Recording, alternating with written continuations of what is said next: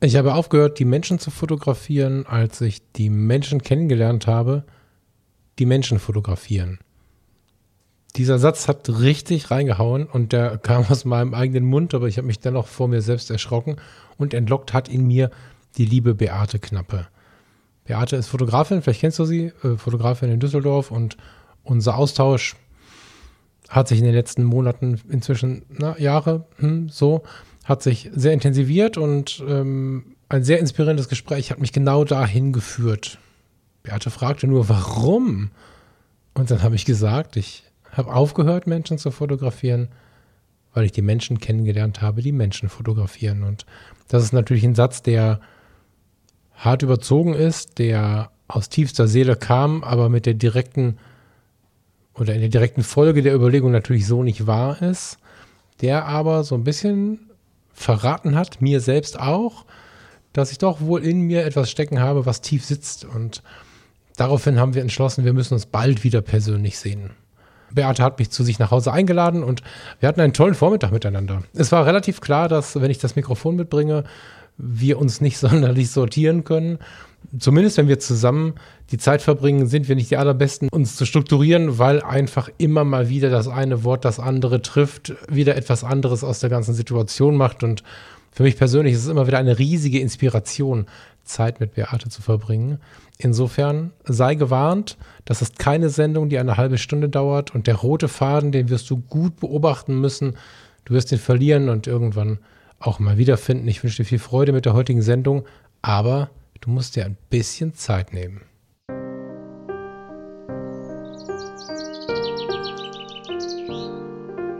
Herzlich willkommen bei Fotografie tut gut. Das ist dein Blog und Podcast für mehr Achtsamkeit und positives Denken in der Welt der Fotografie. Und wenn du magst, gern auch für mehr Achtsamkeit und positives Denken durch die Fotografie. Ich bin der Falk und freue mich diebisch darauf, gemeinsam mit dir über den ein oder anderen Tellerrand zu blicken.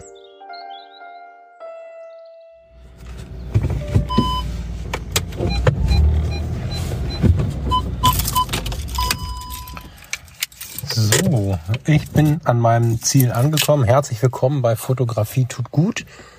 Ich nehme dich jetzt mal mit zur lieben Beate. Ich bin in Düsseldorf bei der Fotografin Beate Knappe, die inzwischen eine gute Freundin geworden ist und freue mich auf einen schönen Vormittag mit ihr. Mal schauen, was wir zusammen zu besprechen haben. Parkplatz vor der Tür. Das ist mir nicht immer vergönnt.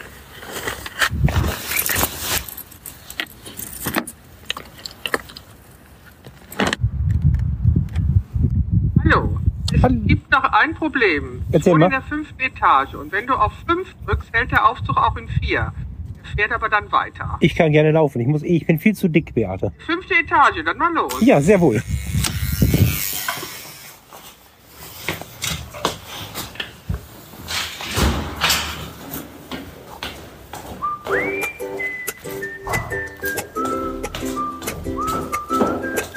Hi, moin.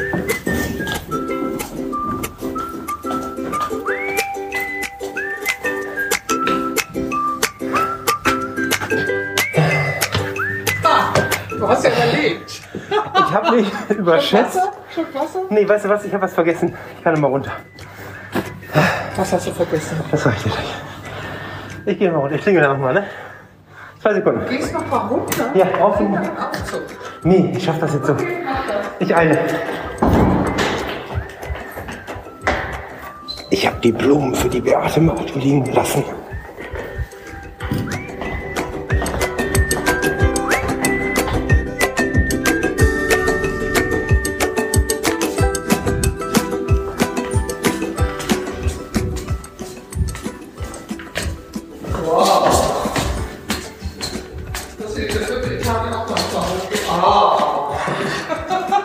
Herzlichen Dank. Das ist voll wenigstens ein paar Sehr schön. Blumen aus den Ah, komm rein. Ratinger Feldern. Hör mal, das mit der vierten Etage ist super. Da kann man nämlich erzählen, man wäre gelaufen und keiner merkt.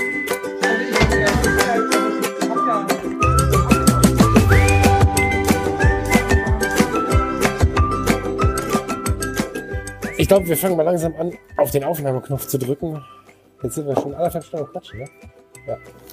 Also dieses Buch habe ich gefunden, als beim Aufräumen, das habe ich doppelt. Carrie Smith ist eine amerikanische Künstlerin, die ganz viel mit Kreativität zu tun hat und äh, macht dieses Buch fertig, äh, finde ich sehr nett und das möchte ich, dass du das ausprobierst. Es wird dir sehr schwer fallen.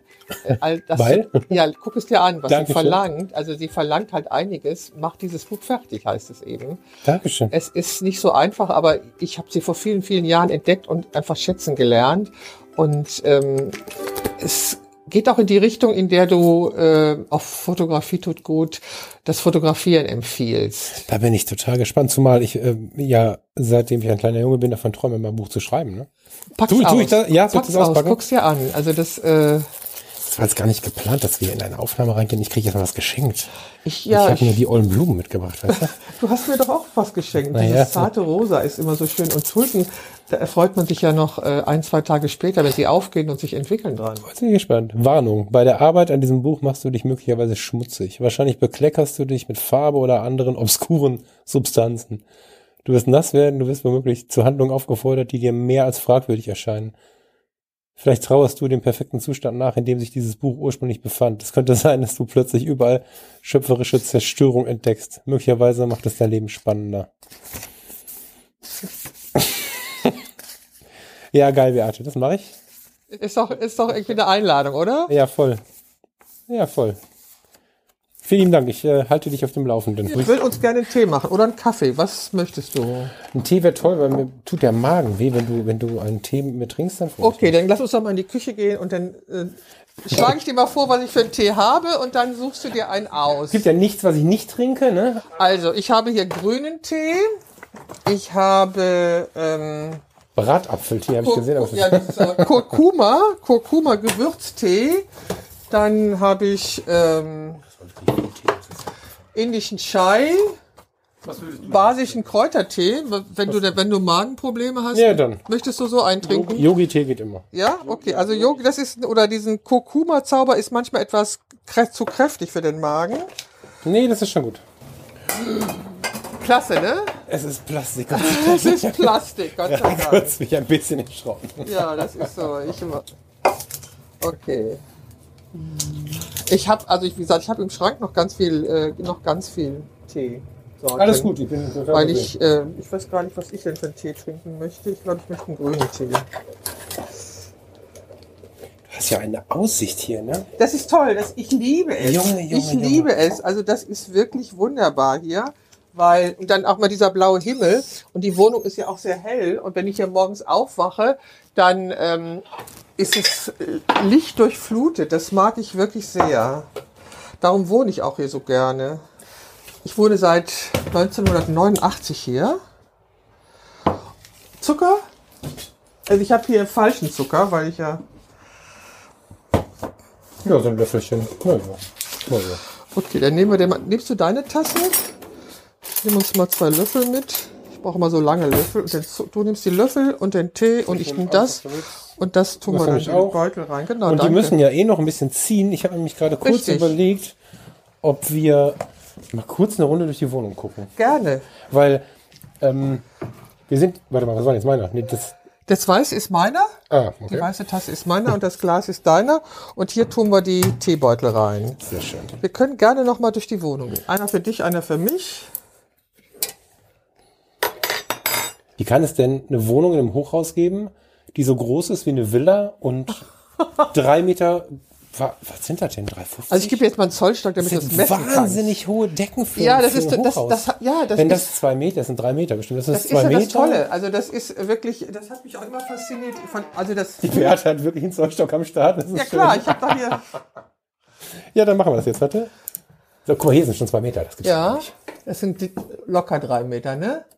3,25. Ja, überleg das mal. Beate, ich habe jetzt gerade noch ein bisschen den Schmerz, dass ähm, nicht alle ähm, vielleicht wissen, wer du bist. Sollen wir mal hinten in den Raum gehen, wo, wo, wo ich gerade das Gefühl hatte, eine Zeitreise mit dir zu machen und du erzählst dabei, jetzt ist das schwierig. Die Beate redet mindestens genauso gerne wie ich. Ähm, kompakt führst du uns kurz durch dein Leben, dass der und die, die hier zuhören und dich nicht kennen, so ein bisschen Idee davon bekommen, ähm, was du denn mit der Fotografie zu tun hast, weil ich glaube, dein Wesen greift man ziemlich schnell mit deinen Worten, finde ich, mit deiner Art zu sprechen. Du bist super schnell greifbar, was so den, den persönlichen Wert angeht. Das äh, kenne ich wenig Menschen, die so intensiv damit sind. Aber was ist denn fotografisch bei dir los? Also ich war, habe mit 14 Jahren entschlossen, Fotografin zu werden. Mit 14 Jahren. Es gab für mich nichts anderes als die Fotografie. Und ich habe dann eine Ausbildung angefangen. Und das Foto, was da im Flur hängt, das ist eines der ersten Fotos, was ich gemacht habe. Und das wurde damals in der lokalen Zeitung, das war der Generalanzeiger, gedruckt. Mhm. Erzähl weiter, erzähl einfach weiter. Und ähm, ich habe eine Ausbildung gemacht. Mein damaliger Lehrherr wollte, dass ich zuerst eine Ausbildung als Fotolaborantin mache. Keine Ahnung wieso. Doch, ich habe eine Ahnung, weil das für ihn einfach eine billige Arbeitskraft war, etwas längere Zeit. Und dann habe ich eine Ausbildung als Fotolaborantin gemacht, eine Prüfung als Fotolaborantin gemacht und habe dann meine Ausbildung als Fotografin angefangen, bin aber dann rausgeflogen aus Ach. meiner Lehre. Ich war irgendwie zu frech, keine Ahnung warum. Ich muss mir immer eine Brille holen, Entschuldigung. Während die Beate ihre Brille holt, kann ich euch verraten, dass ich mir das ziemlich gut vorstellen kann, dass die Beate die Menschen auch mit ihrem Selbstbewusstsein an den Rand des Wahnsinns getrieben hat. Nein, aber doch nicht mit 16. Ich kann mir doch, das, doch, ich kann mich daran nicht erinnern. Also auf jeden Fall bin ich dann aus der Lehre geflogen und habe aber trotzdem meine Ausbildung zu Ende gemacht und habe meine Gesellenprüfung als Fotografin gemacht 1968. Ja, und ähm, seitdem habe ich hab erst eine Zeit lang als Fotografin gearbeitet. Dann habe ich gedacht, ich äh, möchte doch was anderes machen. Habe dann auch was anderes gemacht. Habe dann als Sachbearbeiterin gearbeitet, äh, bis ich dann irgendwann, bis mir dann irgendwann klar war, ich möchte bitte äh, doch wieder als Fotografin arbeiten. Habe das dann auch getan, viele, viele, viele Jahre und ähm, habe Reportagen fotografiert, habe freiberuflich gearbeitet. Ich liebe diesen Blick übrigens hier. Mhm ähm, habe freiberuflich gearbeitet. Irgendwann habe ich, ähm, also ich habe die Friedensbewegung mitbekommen, ich habe die sozialen Kämpfe in diesem Land begleitet und irgendwann habe ich mitbekommen, dass sich was verändert in der Medienlandschaft und ich habe gedacht, studieren und sich qualifizieren wäre doch vielleicht eine Möglichkeit. Das war aber nicht so einfach, weil ich ja keinen Hochschulzugang habe, weil, weil ich war Legasthenikerin, was man damals nicht wusste, was das ist. Das weiß man erst seit ein paar Jahren. Ich war aber Legasthenikerin und ähm, habe dadurch äh, bin dadurch nicht weiter zur Schule gegangen, habe also keine Hochschulberechtigung habe mich dann an der Universität in Essen vorgestellt und der damalige Professor von End hat mich darauf aufmerksam gemacht, dass die Landesregierung in NRW gerade ein Gesetz verabschiedet hat, das qualifizierten Berufstätigen ermöglicht, berufsbezogen zu studieren und die Universität gerade dabei sei, die Zugangsvoraussetzungen zu schaffen. Das hat dann viele, viele Jahre gedauert. Dann gab es diese Zugangsvoraussetzungen, dann habe ich äh, diese diversen Prüfungen bestanden und dann habe ich die Aufnahmeprüfung bestanden, weil die Universität in Essen vergab die Studienplätze selber. Die wurden nicht über die ZVS vergeben. Ich habe dann einen Studienplatz bekommen und werde den Moment nie vergessen, äh, indem ich meine Immatrikulationsbescheinigung in Händen hielt, mhm. weil das mhm. war natürlich mein Traum zu studieren. Mhm. Ja, dann habe ich studiert, habe mein Studium aber nicht mit einer praktischen Arbeit beendet, sondern mit einer schriftlichen Arbeit, mit einer theoretischen Arbeit, die Atelierfotografin ein Beruf zwischen Profession, oh Gott, jetzt weiß ich den Titel meiner eigenen Diplomarbeit nicht mehr. Die muss hier irgendwo stehen. Äh, das ist eine Aufgabe. Ich, Ihr könnt euch nicht vorstellen, was wir für ein Regal vor der Nase haben. Ja, irgendwo steht da hier verdammt nochmal meine Diplomarbeit. Das weiß ich doch genau, dass wir die hier hingestellt haben. Ist nicht zu finden. Nein, ist nicht da. Ähm, ich weiß, dass, ach doch, da oben. Nee, das ist mein Gesellenstück. Entschuldigung, das ist nicht meine Diplom, das, das ist da oben steht mein Gesellenstück, da oben, das Graue in dem Grauen. Ja, ja, das ist mein Gesellenstück. Ja. Meine Diplomarbeit äh, weiß ich auch, dass ich die habe, aber die finde ich jetzt nicht. Also, die Porträtfotografie, ein Beruf zwischen äh, äh, und Profession, quasi im 19. Jahrhundert ging es darum. Also mhm. diese Arbeit habe ich geschrieben, da ist auch eine kleine Forschungsarbeit drin über die erste Düsseldorfer Atelierfotografin. Ja, und dann habe ich nach dem Studium habe ich äh, eine Stelle bekommen bei der Staatskanzlei NRW. Dort habe ich als angestellte Fotografin gearbeitet, weil ich endlich mal regelmäßig Geld verdienen wollte und dachte, das wäre die Chance auf eine Altersversorgung. War es nicht, weil das Land NRW die Bestimmungen geändert hat für die Altersversorgung ihrer Angestellten. Und dann habe ich wieder entschieden, dass ich jetzt endlich mehr mit meinen Traum äh, erfülle, und zwar ein Porträtstudio zu haben, ein Fotostudio für Porträtfotografie. Das hatte ich dann über zehn Jahre in Düsseldorf-Flingern. bis dort der Mietvertrag nicht verlängert wurde. Und jetzt richte ich mir gerade hier zu Hause ein Fotostudio ein. Beate steht so ein bisschen für Schwarz und Weiß. Ähm, kann man das so sagen? Das ist so, ne? Ich bin, bist- ich stehe hier, Black and White Only steht auf meiner Homepage. Ja, ja, genau. Aber äh, gibt es Ausnahmen? Ich meine, ich sehe hier ein paar Ausnahmen, aber das ist Freizeit und, und, und Farbe? So eher. Gibt's auch, guck hier. Ach, hast du, hast du schon parat in der Hand? Das ist ja cool. War das Zufall jetzt? Ja, das wollte ich dir zeigen, weil wir, ich mache nicht nur Porträts, das ist Armeland. Das ist, äh, Hm, das ist aber auch dann meistens ähm, Handy. ach, Aha. ich finde es so schön, das von dir zu hören. Tatsächlich, weil ähm, wir haben ja ganz viele, wie soll man das sagen, wir sind unter den fotografisch Interessierten ja ganz, ganz viele verschiedene, also die Fotografie ist ja nicht nur auf Seiten der verschiedenen Genres so mehr der Möglichkeiten, sondern auch wir Menschen sind ja so unglaublich unterschiedlich. Und manche haben einfach mal Lust zu fotografieren und fotografieren dann mehr. Manche machen Weiterbildungen oder Workshops, manche lernen das Ding, manche studieren das Ding. Du hast es gelernt und studiert. Es ist ja so, so so eine ganz, ganz breite Fläche von Menschen. Aber was mir schon auffällt, ist, dass die Gelernten und die Studierten schon immer noch häufig so ein bisschen Schmerz mit dem Smartphone haben. Und äh, das aber ja immer weiter äh, irgendwie so Teil der fotografischen Welt wird. Ne? Ich meine, die, die, die steht hier noch, habe ich gerade gesehen, so eine, was ist das, eine Nikon Coolpix, nee, eine Fujifilm, so eine alte Kompaktkamera in rosa, geil. Die gibt's ja im Prinzip nicht mehr. Wir haben, die haben wir alle mal mitgenommen, wenn wir nichts Besseres hatten, haben wir sie auch benutzt, auch als Menschen, die vielleicht mit einer dicken Spiegelreflex rumgelaufen sind. Beim Smartphone haben viele Leute Hemmungen. Und ich finde es total schön, jetzt sogar so ein kleines Büchlein von dir in der Hand zu haben, was dem Smartphone vielleicht nicht die erste Bühne gibt. Das wäre ja Quatsch, weil die ganze Bude hier ist ja voll mit deinen Schwarz-Weiß-Fotografien. Aber das ist mal Entspannung pur mit dem Handy in der Absolut. Hand. Und das, Also- das, das, das dem Handy zu erlauben und das zu zeigen, das finde ich super wertvoll. Das trauen sich viele nicht. Also Immer noch nicht. Als, es, als, als das iPhone aufkam und diese die Qualität der Kamera hat mich sowas von überzeugt. Da war Ja, ja, ich genau. sowas Ja. von, also ich war total begeistert. Ja, genau. Und im Urlaub, ich habe auch schon meine Kamera mit in Urlaub genommen. Wenn ich jetzt über Ostern hinfahre, werde ich sie auch mitnehmen. Aber das ist alles iPhone. Ja, ja, geil. Das ist alles iPhone. Und also das ist für mich auch dann, ja, das ist für mich äh, Urlaub. Also das iPhone ist nicht sehr schwer, das hat man dabei. Hm. Und äh, das ist für mich spazieren gehen und äh, fotografieren. Ich glaube, hier hat Schnee gelegen. Schnee am Schnee auf Strand. Das ist und Sonnenschein. Also Ja, das ja. es scheint ja quasi fast immer die Sonne da. Ganz, ganz meditative Fotografie. Kann ich Also es ist- zeigen, hier ein Pal, da ein ja, also ich, ja, ich schön. finde das einfach, also das macht mir Spaß, wenn ich äh, gehe. Also ich habe hier ganz wenig Fläche, um Bilder zu hängen, weil ich eben ja ein, ganz- einen Raum brauche, der ganz leer ist. Ja, aber du bist hemmungsfrei, dann auf die letzten Zentimeter noch Bilder zu hängen. Das Ja, finde ich auch ganz geil. Jeden Zentimeter hast du hier Naja, Bilder. fast. Also das ist äh, Extrem äh, viel nackte Haut, by the way. Ja, das auch. Die, das ist, muss mich ja, weil das ist so ein, ein Hauptthema. Ja. Ich, ich habe ganz viele Selbstporträts gemacht, die hängen natürlich auch hier. Was ich übrigens auch beachtenswert finde, ähm, das, das Selfie Ja, wird ja so oft mit den 20-Jährigen verbunden, aber so ist es ja nicht. Nee, das also, sind keine Selfies, das sind, äh, das sind richtig, also mit der, das sind Selbstporträts auch da oben, die. das ist das Gleiche. Ich habe, ich habe eine, hm? Das ist das Gleiche. Ehrlicherweise ist Selfie und Selbstporträt das Gleiche. Ja, ich weiß, aber Selfie, Selfie verbindest du mit dem Handy?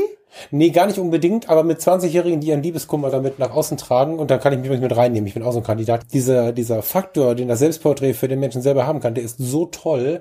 Und du bist der einzige Mensch, den ich kenne, der so, sagen wir mal, die 40 überschritten hat, der das ernst nimmt und das aber auch richtig ich viel. habe das immer gemacht. ich habe das Hammer. immer, ich habe das immer gemacht. Ich Vielleicht habe hast das immer. Lust sogar, dass wir irgendwann, ich kann mir vorstellen, dass das interessant ist, weil sonst ufern wir ja richtig aus, dass wir mal nur über Selbstporträts Ja, sprechen. ich habe, ich habe ganz Weil viele. da bist du ja wirklich jemand, der das ganz viel nutzt. Ja, und ich habe es auch jetzt wieder aktuell gemacht, äh, weil in diesem Chaos hier, ähm, ich habe ja auch Entzugserscheinungen, weil ich unheimlich lange nicht fotografiert habe, Ja. ähm, musste ich ein Selbstporträt machen. Das steht auch aktuell auf meinem gerade sagen, ich hab's doch die Tage jetzt erst, jetzt, wann hab ich das denn gesehen? Das ist doch ganz aktuell, ne? Ganz aktuell. Das habe ich gestern Morgen, habe ich die gestern Morgen oder vorgestern Morgen, weiß ich gar nicht, habe ich die gemacht. Also ich mache sehr viele Selbstporträts. Und äh, im letzten Jahr, also vor einem Jahr, habe ich Selbstporträts gemacht, als ich nicht in Düsseldorf sein konnte. Und ich habe erst nachher gesehen, wie krank ich wirklich war, als ich die Selbstporträts gemacht habe. Das habe ich nicht äh, Ja. vorher nicht gewusst. Wir müssen jetzt mal den Beutel aus unserem Tee nehmen. Ja, wir setzen uns mal wieder hin, würde ich sagen. Ich ähm, bin jetzt äh, mit dir äh, kurz äh, unauffällig wieder zurückgegangen, weil wenn wir jetzt anfangen, in jedem einzelnen Regal zu wühlen, dann machen wir keinen Podcast, sondern verkaufen nachher ein Hörbuch, weil äh, ich einfach eine Woche dann umschneiden musste und das ganze Ding da vier Stunden lang ist. Ach, vielen Dank. Super.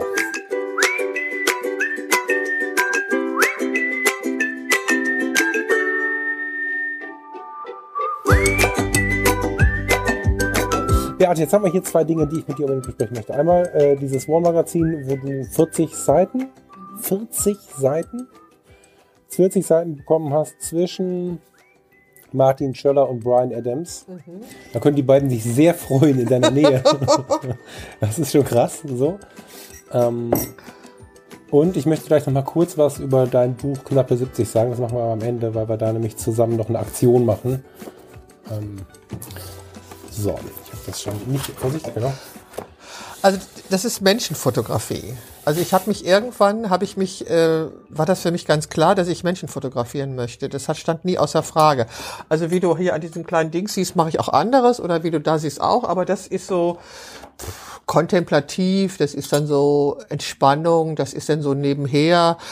Aber wenn ich als Fotografin, ist man, ich bin ja eigentlich immer Fotografin, das ist ja Quatsch. Als ich hier eingezogen bin, äh, hatte ich ja noch ein Fotolabor hier. Also Hier da in der- ich, hier in hier, der- hier hier in der Wohnung. Das, wo jetzt mein Schlafzimmer ist, das war mein Fotolabor. Da stand ein Vergrößerer und ein Wasser, Wascherbecken und, da, und eine große Trockentrommel stand da und da habe ich Abzüge gemacht. Also darum habe ich auch diese große Wohnung genommen, weil ich ja mit meiner Tochter hier eingezogen bin und weil ich damals als freiberufliche Fotografin gearbeitet habe und zwar analog. Und ich, und du siehst ja auch die, die Schränke, die da stehen, das sind Schränke, in denen meine analogen Filme gelagert, äh, drin sind, in Archivschränken. Das ist ja ein großer Teil meines Lebens gewesen, dass ich analog gearbeitet habe. Aber Menschen haben mich immer interessiert. Also Menschen waren immer das, was mich interessierte. Und es musste nicht der, nicht die Persönlichkeit, also die berühmte Persönlichkeit sein, sondern es konnte einfach ein ganz normaler Mensch sein. Ich finde das, was, die Normalität finde ich einfach, äh, immer interessant, fand ich immer interessant, aber immer Menschen. Mich haben Menschen interessiert. Ich kann ja gar nicht sagen, warum. Also ich glaube, das hat ganz viel mit mir selber zu tun, weil ich habe irgendwann mal erkannt, dass ähm, ich eigentlich nur in dieser Welt bin, wenn ich fotografiere. In der zwischenmenschlichen Nee, Kommunikation in oder der Welt. In, in der Welt überhaupt bin ich nur mittels der Fotografie. Ich erschließe mir die Welt mittels der Fotografie. Ich mache sie mir, mache sie für mich sichtbar, mache sie für mich verständlich. Warum hast du noch kein Foto gemacht bis jetzt? Das stimmt. Warum habe ich noch kein Foto gemacht? Heute. Heute, ja, Jetzt, ja, stimmt. hier. Mein Weil Gott. ich habe schon das Gefühl, dass du bei mir in der Welt bist. ja, Ich weiß, was du grundsätzlich meinst, ich glaube, ja, aber ich, du bist nicht nur in der Welt, wenn du fotografierst. Das vielleicht, stimmt. Vielleicht, vielleicht ist das wie beim Spiegelmedikament. Dass du einen gewissen Spiegel brauchst, um klar zu sehen. Und wenn du die Fotografie zu lange beiseite liegen hast, ähm, verlierst du so ein bisschen den Blick fürs klare Sehen. das, äh, oder das, Das ja. Gleichnis als ganz grobes Gleichnis, ne? So, aber Ja, stimmt. Also stimmt. Ich habe, ähm, also ich muss nicht fotografieren, um kommunizieren zu können. Das muss ich nicht. Aber meine eigene, meine eigene These hast du jetzt total umgeschmissen. Mann, ey, jetzt muss ich mir was Neues überlegen. Nee, Das klang musst- so nee, gut. Du musst dir nichts Neues überlegen, weil das ja voll aus deiner, aus deinem, ich, aus, aus, ich meine, wir haben ja, das kann man ja durchaus sagen, immer wieder ähm, Kontakt bei WhatsApp, wir haben äh, stundenlang, wir haben, wir haben geplant, uns für ein Stündchen zu sehen und bis in die Nacht auf dem Balkon gesessen. Wir haben ja immer wieder Kontakt und was mir da schon auffällt ist, dass wenn du aus welchen Gründen auch immer gerade nicht zum Fotografieren kommst, du schon so ein bisschen grenzwahnsinnig wirst. So. Ja. Das ist ja, Ja, und dass sich das, unerträglich für andere dass sich das, wahrscheinlich. ne, ich mag das ja, aber ähm, dass, du, dass das auf dein Wohlbefinden, äh, Wohlbefinden einfach Ja. geht. Ne? Und ähm, ich glaube, das ist viel eher so das Ding. Man hat ja, na, was heißt Mann? Nein, man hat gar nichts, nicht Mann. Wenn es gut läuft, haben wir im Leben was gefunden. was unserem Leben Sinn gibt. Genau. Und Befriedigung. Eine, genau. Ich habe das lange Zeit Lebensleidenschaft genannt. Ich weiß gar nicht, ob das Wort Leidenschaft so richtig passt. Vielleicht, aber Doch, weil es auch Leidenschaft. Hm, Also- stimmt, ja, stimmt. Ne? Stimmt, ja, ja. Ja, stimmt. Ja, stimmt. Und ich glaube, guck mal, ich habe mal in einer Psychiatrie gearbeitet und da gab es eine ähm, Mitarbeiter, so eine Untersuchung, hm, wie es denn mit den Mitarbeitern und ihrer Freizeitgestaltung aussieht und parallel dazu, wie es dann so mit den Suchtproblematiken unter Mitarbeitern in Psychiatrien aussieht. Ich kann dir nicht mehr sagen, ob das von der Uni kam oder keine Ahnung. Und ich kann dir auch nicht sagen, ob wir die einzige Psychiatrie waren oder andere dabei waren. Alles unklar. Was aber sehr beeindruckend war, dass du, wenn du das eine und das andere abfragst, also Sucht, Probleme, Depressionen, all solche Dinge, wobei ich nicht Depression mit Sucht zusammen möchte, ich will jetzt nicht zu tief reingehen, ich nehme jetzt mal dieses Unwohlsein, Schle- Schrägstrich Sucht und checkst dann Freizeit beziehungsweise Arbeits- beziehungsweise Persönlichkeitsfindung und sowas mit rein, dann waren die Suchtproblematiken häufig bei den Menschen, die das Leben so genommen haben, wie es uns hingelegt wurde. Ich meine, das ist erstmal ein ganz guter, ähm, ein ganz guter Weg, das Leben zu nehmen, so, aber die, die sich nicht was gesucht haben, wofür sie brennen, die ihren Job gemacht haben, aber als Job 17.30 Uhr Feierabend und so. Die sind dann zum Fußball gegangen, die sind dann zum, ähm, zum Fernseher gegangen, haben Fernsehen geguckt und so. Fußball kann eine große Leidenschaft sein, auch da nicht falsch verstehen bitte. Aber wenn sie so alles auf so einem Mittellevel geführt haben, wahrscheinlich waren dann die Ultras die, die noch am besten klarkamen, so ungefähr. Aber die, die sich nicht eine richtige Leidenschaft aufgebaut haben, die nicht für irgendwas gebrannt haben, die hatten am ehesten dieses Problem. Sie waren aber nach eigenen äh, Antworten in diesem Ding eher so ganz normale Leute. Ich habe auch Während die Leidenschaftler Problem. sich auch als ein bisschen wahnsinnig beschrieben haben, die aber dieses Problem nicht so sehr hatten. Wenn, dann sind sie voll reingeschossen, auf die Nase gefallen, wieder aufgestanden. Aber es war wirklich auffällig, dass wenn du ohne Lebensleidenschaft bist, eher ein Problem bekommst, weil du keine Resilienzen aufbaust. Du hast nichts, woran du dich festhalten kannst. Du kriegst ganz schnell Selbst Selbstbewusstseinsprobleme. Was ist, wenn dein Job einbricht? Also ich kann dich gut verstehen, du hast auch recht. Und ich muss mir, also ich habe falle natürlich manchmal auch in die Falle rein und vergleiche mich mit anderen. So, da kommt, das kommt man ja selber nie gut bei weg, wenn man das macht. Ne, das ist ja nicht so gut. Und ich habe auch hier so viel Fotos hängen, äh, weil ich das auch brauche, weil das für mich ein in den Spiegel gucken ist. Und da sehe ich mich, weil das bin ich, das habe ich gemacht. Das ist wirklich mein der der größte Sinn meines Lebens. Genau. Also ja, Und weißt du, dadurch, dass das so krass ist, die, ich habe ja auch im Krankenhaus viel gearbeitet, die Pflege kann auch der Sinn des Lebens sein. Und wenn du aus dem Krankenhaus äh, ausscheiden musst, weil was auch immer passiert ist, die meisten leben das auch in der Freizeit. Die sind für andere da. Die, also eine Krankenschwester ist daran relativ häufig auch zu erkennen, wie sie mit den Leuten agiert und so. Die sind nicht alle Mutter Teresa, aber man kriegt das ein bisschen äh, so mit. Wenn du brennst für dein Büro, aber da inhaltlich keine Leidenschaft hast, sondern nur diesen Antrieb aus Applaus und vielleicht auch Einkommen, dann kriegst du ein Riesenproblem, wenn die Firma zumacht. Dann bist du mich plötzlich Klar. auf die Nullebene runtergefallen. Wenn jetzt aber wir in unserem fotografischen Job gekündigt werden oder wir müssen unser Studio zumachen, dann ist das vielleicht das war erstmal ein Schock. traumatisch für mich. Naja, pass auf, ja, weiß das war ich. traumatisch. Genau, ich absolut. möchte, genau, aber ich möchte das kurz ein bisschen übermalen. Du hast das Studio zugemacht, zumachen müssen, muss man sagen, ne? Nicht, weil du keine Kunden mehr hattest, du hast wahnsinnig gute Kunden. Äh, der Mietvertrag war vorbei, ne? Der Pachtvertrag war Der hat ausgelaufen. einfach nicht den Mietvertrag verlängert. Genau, das war der Grund. Und dann musstest du zumachen. Mhm. Und als Fotografin, wo sind wir hier? Die ganze Wohnung ist voller, voller Bilder, Bücher, Bildbände, Fotos. äh, Dein ganzes Leben ist Fotografie. Und nur weil das Studio zu ist, ja, das Studio war deine große Leidenschaft, aber dein Leben in dem fotografischen Sinn hat überhaupt keinen. Weißt du, das kann in einem Schockmoment natürlich alles erstmal so in sich zerbröseln. Aber das ist nicht von Dauer. Und das ist der große Wert unserer Lebensleidenschaft. Das stimmt Was machst du jetzt? Du, wir sitzen hier zwischen den Umzugskartons Ja, ja, in ich deiner Bude in Düsseldorf. Ein, ja. Genau. Beate hat jetzt entschieden, ich richte jetzt in meiner Wohnung hier ein Studio ein. Und wir sind ja gerade schon eine Stunde im Kreis gelaufen, haben uns überlegt, wohin mit dem ganzen Kram. Ich habe keine Ahnung. Weil Beate hatte ja hier ein Leben, ein ganz normales Leben ohne Studio. Hier war dann auch zwischendrin kein Labor mehr in der Wohnung. Und jetzt muss der ganze Kram, der im Studio war, wie groß war das Studio? Das hatte schon 60 Quadratmeter oder ja, war es schon. Und die Wände voll und überall auch Ja, ja, Regale und Kram, ne? Also, Also ich habe schon viel weggegeben, aber also gerade die, ich hatte eben die, wirklich die ganzen Wände voll großen, voll diesen großen Leinwänden, die es ja mittlerweile relativ preiswert gibt. Und äh, das hat meine Kunden auch immer sehr äh, motiviert, sich tatsächlich auch in Schwarz-Weiß fotografieren zu lassen, wenn sie das gesehen haben. Und darum hingen die ja auch da. Und mir schreiben immer noch Leute, dass sie es sehr bedauern, dass sie nicht mehr an mein Schaufenster vorbeigehen können, um reinzugucken, weil sie das hätten sie immer sehr gerne getan. Zehn Jahre lang war ich da. Heute Morgen hat einer bei mir Regale abgeholt, die ich gespendet habe für eine Wohnung, die für zwei ukrainische Frauen eingerichtet wird. Sagt er, bist du nicht die Fotografin von der Birkenstraße? Ja, ich sag, die war Oh ich. Gott, ja, das fand ich total nett. Also Ja. es war auch so, dass es in Flingern war das bekannt, dass ich da mein Studio hatte und so. Ähm, ja, es war, also das Studio als einzupacken, vor allem, es war nicht meine Entscheidung, es war nicht meine Entscheidung. Ja, das genau. war wirklich traumatisch. Und ich finde immer noch Sachen nicht, weil ich die irgendwann einfach eingepackt habe, weil ich da raus musste. Und ich hatte ja auch keinen Plan. Es war dann ja auch Corona vor zwei Jahren. Also ich kriegte vor zwei Das Jahren die überein, ne? Mitteilung, Ja. dass der Vertrag nicht verlängert wird. Und dann kam Corona. Ich fand auch kein neues Studio. Dann war ich ja auch froh, kein neues gefunden zu haben. Und dann habe ich eben das Angebot bekommen, bei einem Kollegen zu arbeiten, in dessen Räume. Da habe ich jetzt anderthalb Jahre gearbeitet. Das war auch sehr gut. Und jetzt braucht er seine Räume anders. Und dann sagte meine Schwester, das war tatsächlich meine Schwester, wieso richtest du dir eigentlich kein Studio hier ein?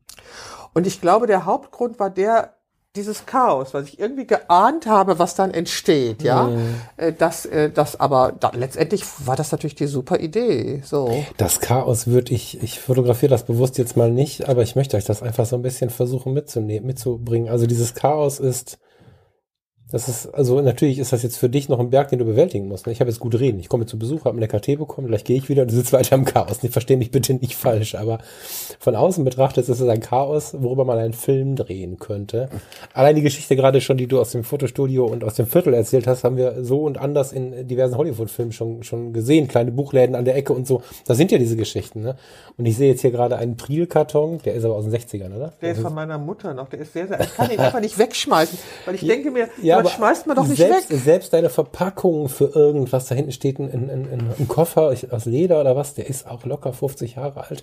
Dazwischen steht aber ganz modernes Zeug. Wir haben hier so eine, so eine, ich finde nicht mal mehr die richtigen Worte gerade, das ärgert mich. Wir haben hier eine ganz starke Kreativitätsexplosion und gleichermaßen ist das aber auch so eine Lebensgeschichte und äh, mittendrin halt, also hier könntest du jetzt einen Film drehen. Ich finde, ich find wirklich, ja, ich finde es wirklich geil. Also man muss fast überlegen, also wenn, das darfst du auf gar keinen Fall hier steril zurechträumen, ne? So ein bisschen. Gott, kann das, ich gar geht nicht. Geht auch gar nicht. Ne? Nee, stimmt, ich sehe den Teil, der, der unberührt ist, der sieht, der ist auch chaotisch, aber im positivsten aller Sinne. Also, ich also wir haben, wir haben Lichterketten aufgehängt, meine Tochter und ich, weil ja. ich ein absoluter Lichterketten-Fan bin. Das muss ich dir jetzt einfach mal vorführen, weil das ist einfach, ähm, so, das ist die andere Seite. Ich bin ja eine sehr puristische Fotografin. Ne? Ich, ich fotografiere ja eindeutig puristisch mhm. und ich bin eine sehr puristische Fotografin.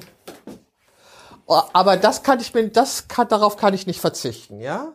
Also das brauche ich einfach sowas, so dieser direkt. Guck mal, hier hängen auch äh, Bilder vom Meer nochmal, aber also darauf kann ich nicht verzichten auf, auf solche Sachen. Und das also, ist die andere Seite dieser. Also ich bin nicht Schwarz-Weiß-Fotografin, sehr puristisch mache ich meine Porträts. Das ist mir auch ganz wichtig. Da achte ich auch auf alles, jedes Detail. Aber hier in meiner Wohnung will ich leben. Also hier steht das Spielzeug von meiner Enkeltochter hm. die es irgendwann vergessen hat. Es gibt überall auch, also jetzt hier nicht, aber es gibt ganz viele Bilder von, von meinen Enkelkindern, weil die die große Liebe meines Lebens sind. Und das möchte ich, da möchte ich mich auch nicht begrenzen. Da möchte ich jetzt auch nicht irgendwie ähm, italienisches Design einziehen lassen. Also der Schrank hinter dir ist ein Erbstück, die Stühle sind ein Erbstück. Ich bin halt immer hin und her gerissen und mag das total, wenn sich jemand entscheiden konnte. Weißt du, ich, ähm, das die sind ja, ich meine, du hast jetzt bei uns gesehen, unser Wohnzimmer hat jetzt so ein, wie nennt man das denn? Ist das so industrial irgendwie, ne? So, ein, so ein, aber hat, glaube ich, eine relativ klare Linie, obwohl wir es nicht zu modern wollen. Das ist immer, weißt du, so die Mischung, da muss altes Holz dabei sein und so.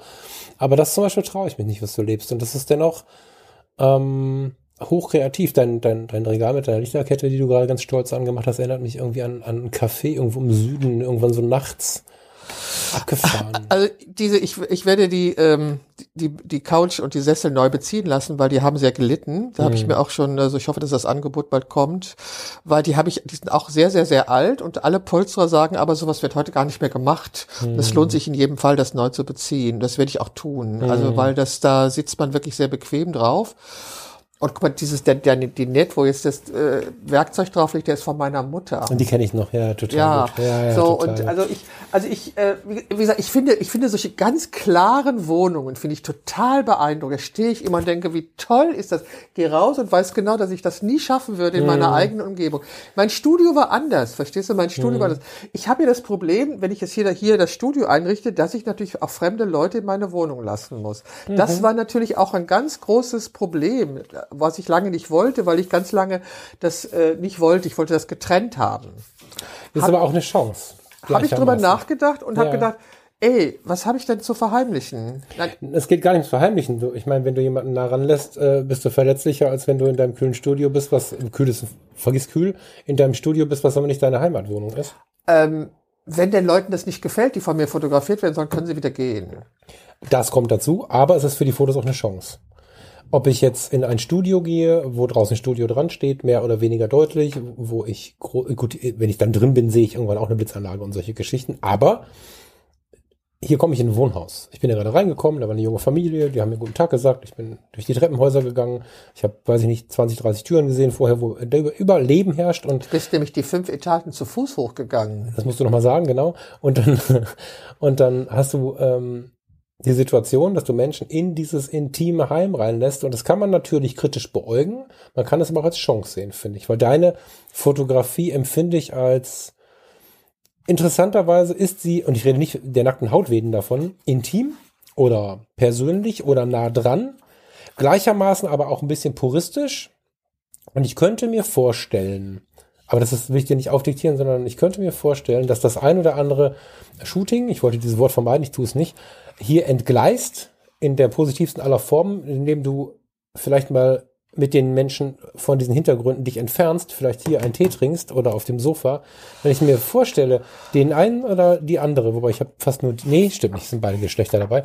Wenn ich mir jetzt so vorstelle, ihn nicht, warum auch, äh, sie, so, wenn ich mir jetzt vorstelle, Du hast äh, sie jetzt einfach nur, um irgendwie mir das zu visualisieren, diese junge Frau ähm, vor, vor dem Hintergrund stehen und machst da deine Bilder. Ihr trinkt zwischendurch einen Tee oder einen Kaffee und du bekommst die Möglichkeit, sie ist nackt, ebenso nackt, wie, der, wie, wie wir einfach sind, äh, mit dem Tee auf diesem schönen Sessel sie zu fotografieren vor deinem Chaos mit den Lichterketten. Ich kann mir vorstellen, ob du das zulässt, weiß ich nicht. Das lasse ich, glaube ich, nicht zu. Na, warte mal, rufst du mich an, wenn du das mal ja, gemacht genau. hast?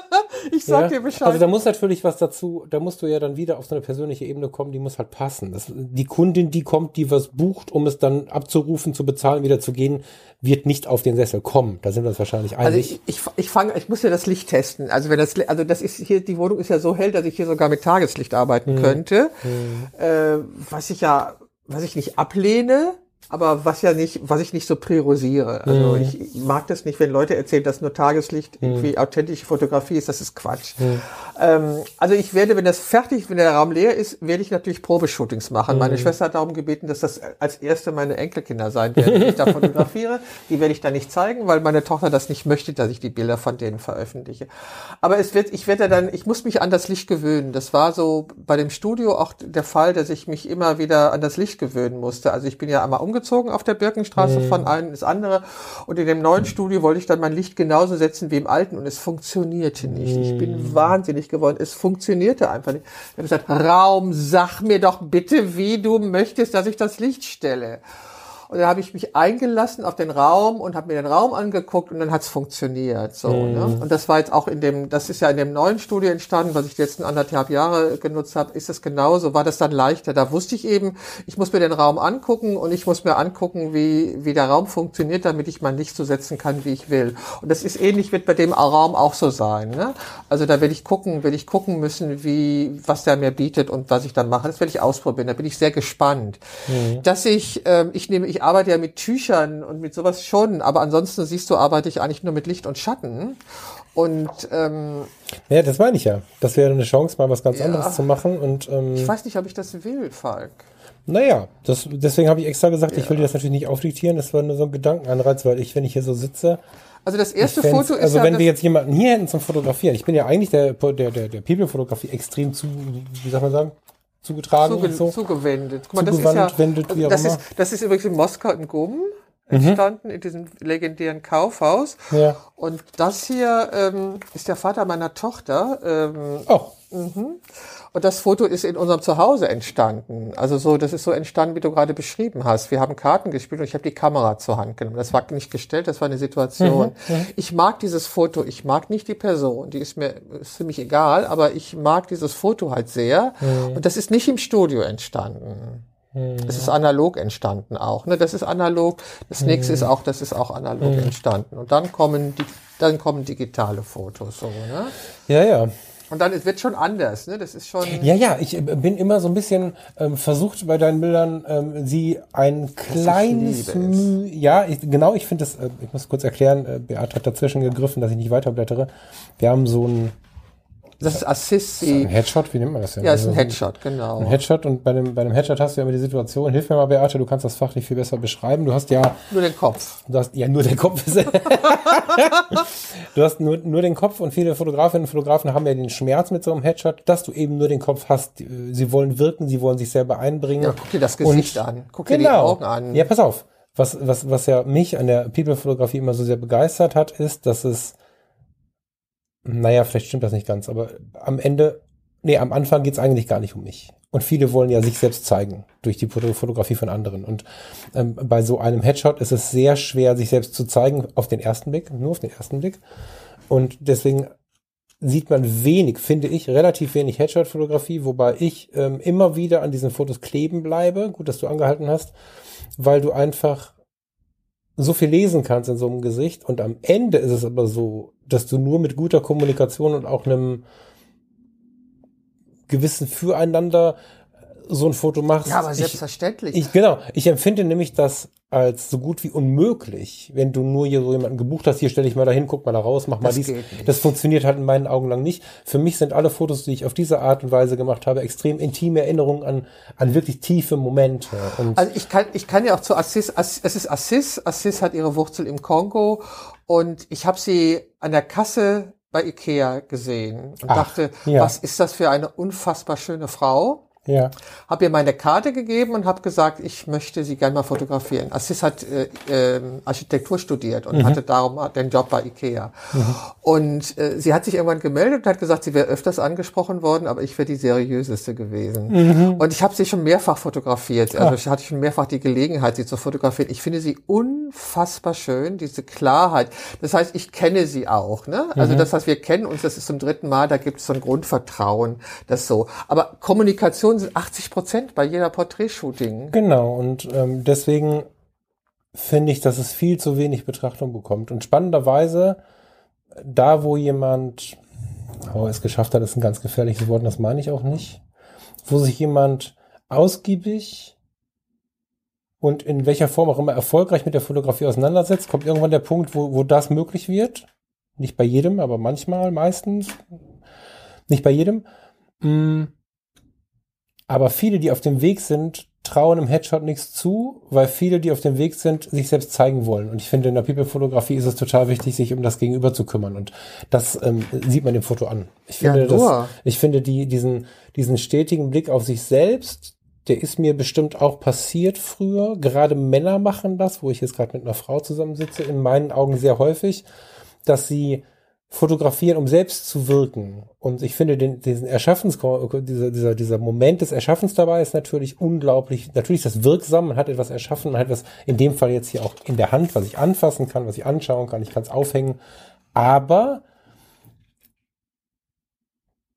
der Blick in den Spiegel ist oftmals am Anfang der Fotografie zu laut, weil ich empfinde es so, dass äh, wenn du jemandem eine Kamera kaufst oder du fängst damit an, vielleicht nicht, wenn du mit 15, glaube ich. Ne? 14. 14. Ich habe früher schon mit 12, so, 13 habe ich angefangen so, zu fotografieren. Genau, also äh, hobbymäßig und interessenmäßig war das bei mir auch sehr, sehr früh. Was mir aber aufgefallen ist, als ich so in diesem Alter war, als die als wir angefangen haben, uns nach dem anderen Geschlecht umzuschauen, oder auch nach dem gleichen, völlig egal, also nach den Menschen umzuschauen, als wir so ein bisschen in der Pubertät unterwegs waren, mit dem Blick, oh, was ist das für ein Mensch, ist der vielleicht auch was für mich, diese ganzen spannenden Zeiten. In dieser Zeit ist mir aufgefallen, dass die Fotografie, die Kamera so ein Konnektor war, so ein, so ein, so ein, so ein, so ein man kam in ganz viele Gespräche, es ging bis hin zum Flirt, auf jeder Party warst du mit einer Kamera der, um den es ging. Und das kann sehr pathologisch auf die Fotografie wirken, ist mein Eindruck. Und ich kenne nicht wenige Menschen, die das halt bis ins äh, Alter, 20, 30, 40, was auch immer weiter, so leben, diesen, diesen, dieses, diesen Rockstar-Anteil der Fotografie, dieses, oh, der ist Fotograf und so, und das in sich selbst sehen. Und Beate, das ich tust du nicht. So lachen, du hast eine unglaublich große Schnauze im positivsten aller Sinne. und du kannst wirklich äh, dastehen und sagen, so, hier bin ich und du ja. machst jetzt, was ich will. Ich glaube, das ja, kannst du, oder? Natürlich kann ich das. So, und zwar sehr deutlich. Ja mit der Kamera in der Hand scheinst du mit deinen Frauen dich total zurückzunehmen Mach und äh, ohne die Kommunikation abreißen. Richtig. Das, das wird alles. Das hier wirkt warm. Hier sind wir irgendwie im intellektuellen Austausch. Also ich finde, dass du in deinen Bildern schon zu sehen bist. Aber warum ich die ganze Zeit so rumschwafel, ist, ich habe immer das Gefühl, dass du, sobald du die Kamera in die Hand nimmst, ähm, drei Schritte zurückgehst. Immer. Ja, aber wer das tun, warum tun es nicht alle?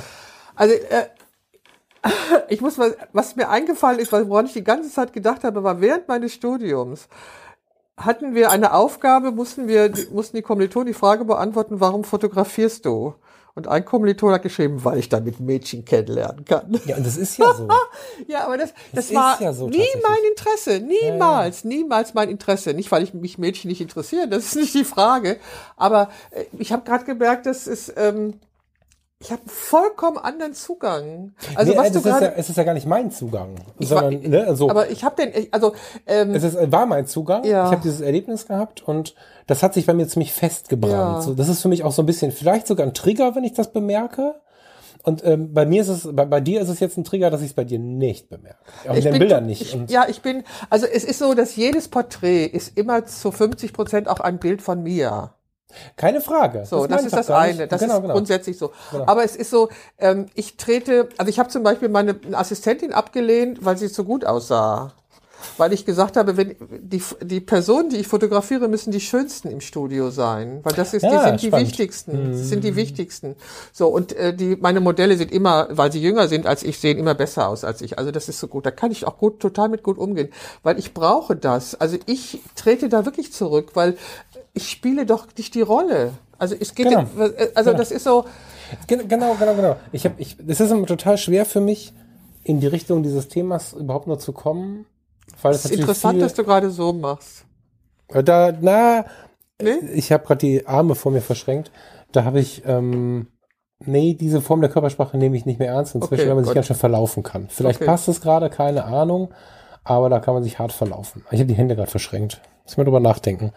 Ähm, einer meiner Schmerzen mit der Fotografie ist tatsächlich, dass Fotografinnen und Fotografen oftmals ähm, ihre Ellenbogen sehr weit draußen haben, um auf der Bühne stehen zu dürfen. Und dieses Buch ist eine Bühne.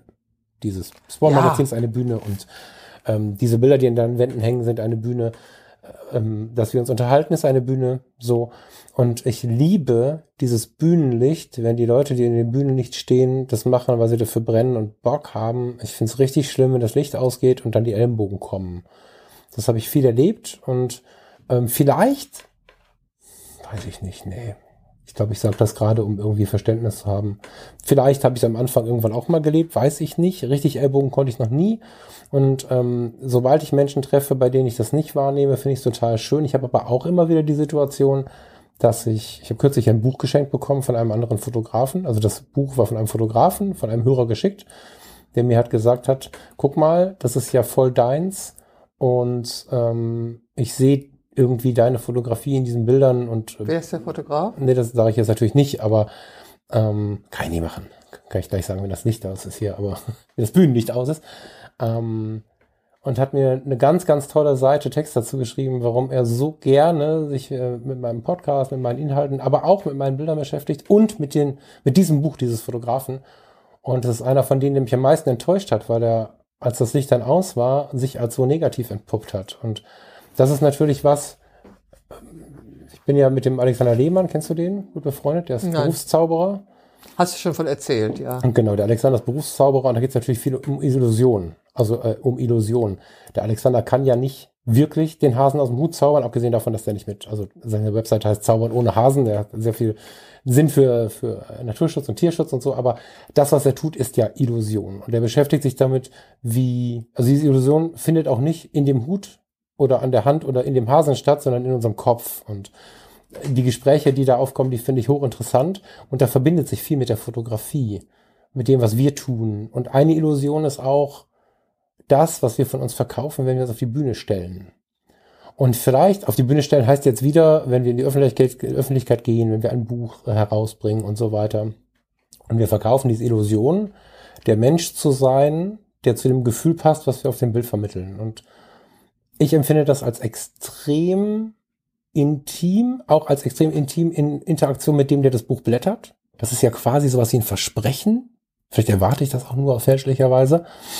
Und wenn ich dann aber sehe, dass ich mir ein Buch anschaue, deine Bilder anschaue, ich habe gerade ein Bild ge- angeschaut, das fand ich ganz, ganz, das war nicht albern, das war so ein bisschen, vielleicht finde ich es jetzt, ein, ähm, wo ist sie denn? Ähm, ich schaue mir jetzt irgendein Bild an, ich blätter mal, vielleicht finde ich es gleich, aber ich ähm, äh, sehe ein, ein, ein, ein Bild von einem Menschen, vielleicht nehme ich auch sie, wenn ich ich gerade nicht verblättert habe, vielleicht nehmen wir die, den Headshot, von dem wir gerade gesprochen haben, sag mir den Namen nochmal. Aziz. Ja, wir nehmen nicht den Headshot, um Gottes Willen. Ähm, diesen Moment. So, das ist, wer ist das? Ähm, das ist also das ich, Ich wollte hab- irgendeinen Namen haben, ich möchte nicht mehr die, die, das Model sagen. Ich finde das Model ist, ist nee, das war das war auch ein Auftrag. Also es ähm, Sandra heißt sie, glaube ich. Ähm, Sandra. Ich, ich finde, wenn du jetzt diesen Moment hast, ich, was ich sehe ist, als ähm, Konsument von diesem Buch, als der, der im Publikum sitzt, ich sehe ein unsch komplett unscharfes Bild von einem Menschen, ich müsste jetzt, ist das Bewegungsunschärfe? Nee, das ist beides, ne? Das ist Beides, auch ja, beides, so ein ne? spezielles Objektiv, mit dem ich dann Ähm, arbeite. Ein Bild voller Illusionen. Ich meine, ihr steht ja im Studio, nehme ich an, ne? Ja. Das könnte auch im Schlafzimmer sein, beim Fertigmachen, geht's gleich in die Oper, sind das Dessous, ist das, man weiß es nicht genau. Es ist, man müsste lange hinschauen, man findet viele Geschichten in dem Bild, wenn man möchte. Ich empfinde, sie guckt so verschüchtert, vielleicht aber auch grinsend, vielleicht aber auch, man weiß es nicht genau, zur Seite. Sie könnte auch traurig sein, sie könnte auch sinnlich sein. Da ist ganz viel drin, wo wir wahrscheinlich den Abend drüber sprechen könnten. Was aber auf jeden Fall so ist, ist, dass ein Mensch dich sehr nah rangelassen hat. Und ich finde, wenn das so ist, dann bettel ich inzwischen darum, dass der Fotograf oder die Fotografin von diesem Moment wirklich so nah dran war. Und vielleicht erwarte ich zu viel. Vielleicht liegt das in mir, aber ähm, wenn, wenn, wenn, wenn das nicht so ist, dann ist diese Illusion ja quasi nicht nur eine Illusion, sondern dann wird es zu einer Lüge. Und das ist das, was mich so schmerzt. Und deswegen reagiere ich da so drauf, weißt du? Ja, ich, Wenn ich dann ja. diesen, diesen, diesen wundervollen Brief lese und das dann sehe, sage ich natürlich nicht, nee, ist nicht so. Natürlich haue ich den anderen auch nicht in die Pfanne, aber ich bin ja auch mit diesem Gedanken irgendwann mal zu ihm gegangen. Hab ihn vielleicht ein bisschen kennengelernt und habe dann gesehen, hm, also die Bilder und das, was er gerade gesagt hat, das ist jetzt ein bisschen eigenartig. Wir hatten einen schlechten Tag und dann gab es das nochmal und dann hat er irgendwie auch einen schlechten Tag gehabt und dann habe ich bemerkt, nee, das ist eine Rolle. So, das ist eine Rolle, die er eingenommen hat, die aber eigentlich nicht zu dem passt, was er tut. Und deswegen habe ich bei dem Podcast mit Thomas Jones am ersten Tag schon gesagt, wir können alles machen, aber ich übernehme keine Rolle. Ich kann mir das auch nicht merken, abgesehen davon, dass ich gar nicht der Typ dafür bin, irgendeinen Dünnschiss zu erzählen oder irgendwie böser Bulle, guter Bulle. Man kann sich ja wirklich konzipieren, wie man solche Paarkonstellationen ähm, aufbaut und so. Alles nicht meins. Entweder ich bin ich oder wir lassen es halt. Weil ich kann auch nicht anders. Also Ja, das habe ich gerade bemerkt. Vielen Dank. ich kann auch nicht anders. Ja. Also das geht, geht gar nicht. Ich kann keine, also das geht nicht. Also ich kann natürlich ähm, sehr sachlich, ich kann die Geschäftsfrau sein, wenn ich, äh, wenn ich irgendwas äh, aushandeln muss. Oder äh, bei dem Handwerker, dem ich gesagt habe, da muss eine lange Schraube rein, der gesagt hat, nö, fand ich auch nicht so gut, dass er mich nicht ernst genommen hat. Ähm, ich kann schon, ich kann schon sehr bestimmt sein, natürlich. Ich meine, ich, ich lebe alleine, ich organisiere mein Leben alleine. Ich muss Entscheidungen treffen, ich muss mir was kaufen, ich muss ein Auto kaufen, eine Kamera kaufen oder ein Fahrrad kaufen oder so. Da, da ist es, da spiele ich nicht das kleine Weibchen und tu so, als wenn ich keine Ahnung von was hätte oder so. Das kann ich nicht. Ähm, Ja, hat ja damit nichts zu tun. Es geht ja darum, äh, einfach ehrlich auf denjenigen ich zuzugehen. kann, ich kann nicht anders. Also ich aber weiß, ich meine, wenn du was Sinnliches darstellst, sollte ja irgendein Ansatz von Sinnlichkeit da sein. Das meine ich. Du hast ja, Ja, wir haben, also hier haben wir Musik, haben wir Musik gespielt und ich habe die Frau gebeten, wirklich bei sich zu sein. Und das geht nicht mit jeder Frau. Ich merke dann auch, wenn es nicht klappt. Also ich habe, das ist, also das ist so Sensual Edition. Das war so ein neues Projekt, wo ich äh, was versucht habe. Und ich habe dazu eingeladen. Das war kein äh, Time for Prince Shooting, also kein TFP-Shooting. Sie haben auch einen Teil bezahlt, aber ich darf die Bilder eben auch veröffentlichen. Und das war so ein Versuch. Wie gesagt, wir haben Musik gespielt und ich habe die Frau gebeten, bei sich zu sein und sich zu bewegen. Ich habe immer gemerkt, wenn die Musik nicht die war, die, die der Frau gefiel, oder wenn es nicht ihrs war, also wenn sie das nicht konnte, das habe ich immer gemerkt und dann haben wir es auch sein gelassen. Also ich habe nie, ich übe dann die Drucker aus, sondern, sondern, sondern lasse das zu, was geht oder was nicht geht oder so. Bei ganz normalen, ganz normalen Shootings gibt es schon mal ein Glas Sekt vorher, damit die Personen dann ein bisschen lockerer werden und die genießen das auch sehr, weil die natürlich, also wenn Kunden zu so einem Shooting kommen, auch sehr angespannt sind. ich wurde erst einmal fotografiert. Ähm, ich finde es schrecklich. Eigentlich. Ja. Und da gab es vorher zwei so Dosen Prosecco oder was das war. Und das hat wirklich geholfen. Ja. ja, ja. ja. Ähm, aber auch genau, weil ich weiß, wie unwohl man sich fühlen kann, theoretisch. Also ich krieg das Finde mit. es einfach so, es ist so intim. Ich habe da, ich hab da so ein Gefühl für. Also Falk, ich kann dir sagen, nach zehn Jahren Porträtstudio, wenn ich die Kamera in die Hand nehme und sie auf die Person richte, fühle ich, wie es der Person geht. und das vermisse ich, weißt du das? Wo vermisst du das? Äh, äh, Bei deiner Art zu fotografieren. Ja, ja, total. Also ähm, wir können das ja gut mal raushauen. Wir haben ursprünglich die Idee gehabt, mal was aufzunehmen, weil wir in einem unserer WhatsApps äh, Schießereien ähm, über die People-Fotografie geschrieben haben. Nee, gesprochen haben wir. Haben gesprochen, nicht geschrieben. Und ähm, wie, wie, was hast du mir da für einen Satz entlockt? Ähm, seitdem du die Menschen kennst. Ich habe aufgehört, Menschen zu fotografieren, seitdem ich die Menschen kenne, die Menschen fotografieren. Genau. Genau, der ist mir so aus dem Kopf gefallen und hat uns beide, glaube ich, gleichermaßen erschrocken ja. oder auch irgendwie überrascht. Da habe ich viel drüber nachgedacht seitdem. Und ähm, diesen innigen Zugang zum Menschen bei der Menschenfotografie vermisse ich ein bisschen. Und ich war, mir war nicht ganz klar, was mich in den letzten Jahren davon so weggebracht hat. Also ich bin emotional gar nicht weg, ich habe es immer weniger gemacht mich immer, immer weiter zurückgezogen, immer weiter in das Kontemplative und in die Natur. Aber und ein bisschen natürlich Hochzeiten und so. Ja, aber, aber lass uns doch noch mal darüber reden, warum. Ja, ja, genau. Also, weil das ist so etwas, ähm, ich hab's, ich hab's gehört, dass du du hast es ja gesagt, ich hab's gehört. Und ähm, ich frage mich, was ist da passiert? Also was ist da, ich habe glaube ich irgendwas gesagt, das hat auch mit, mit, mit, äh, mit Vertrauen zu tun oder mit, auch mit Selbstwert. Mhm. Habe ich so, mhm. war so mein Eindruck, weil ich dachte, also ich kann ja nur von mir ausgehen, ne? Und ich habe irgendwann in den zehn Jahren, wo ich das Studio hatte, auch erkannt, dass wenn der Kunde das Studio verlässt, die Intensität der Begegnung erstmal vorbei ist. Mhm. Und das ist auch gut so, mhm. weil du kannst nicht die ganze Zeit äh, auf so einer intensiven Ebene ähm, kommunizieren oder unterwegs sein. Das geht nicht. Das ist einfach, genau. das ich, ist unglaublich anstrengend. Das ja. geht nicht. Und ich bin immer auf den Punkt da, wenn ich die Leute fotografiere. Ich nehme sie wahr, kommuniziere mit ihnen. Also ich habe dir, glaube ich, schon mal erzählt, ich, ich frage auch immer, warum sie sich fotografieren lassen. Und dann sagte einer mal, nachdem ich das drei oder viermal nachgefragt habe, weil ich nicht mehr lange zu leben habe.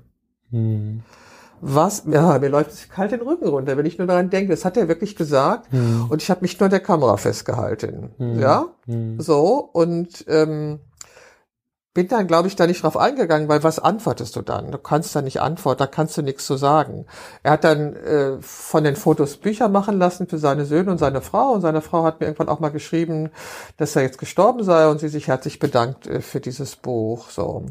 Ich weiß nicht, ob du es gesehen hast, aber da war ich noch tief drin in diesem Menschenfotografie-Ding. Ich glaube auch für die, die an mir näher dran waren, die können von außen gucken und nah dran sein. Also ich meine nicht enge Freunde, sondern die, die vielleicht verstanden haben, was ich tue, ähm, haben solche Dinge an mich herangetragen. Ich weiß nicht, ob, ob du die Geschichte, die Folge 13 der Fotologen kennst.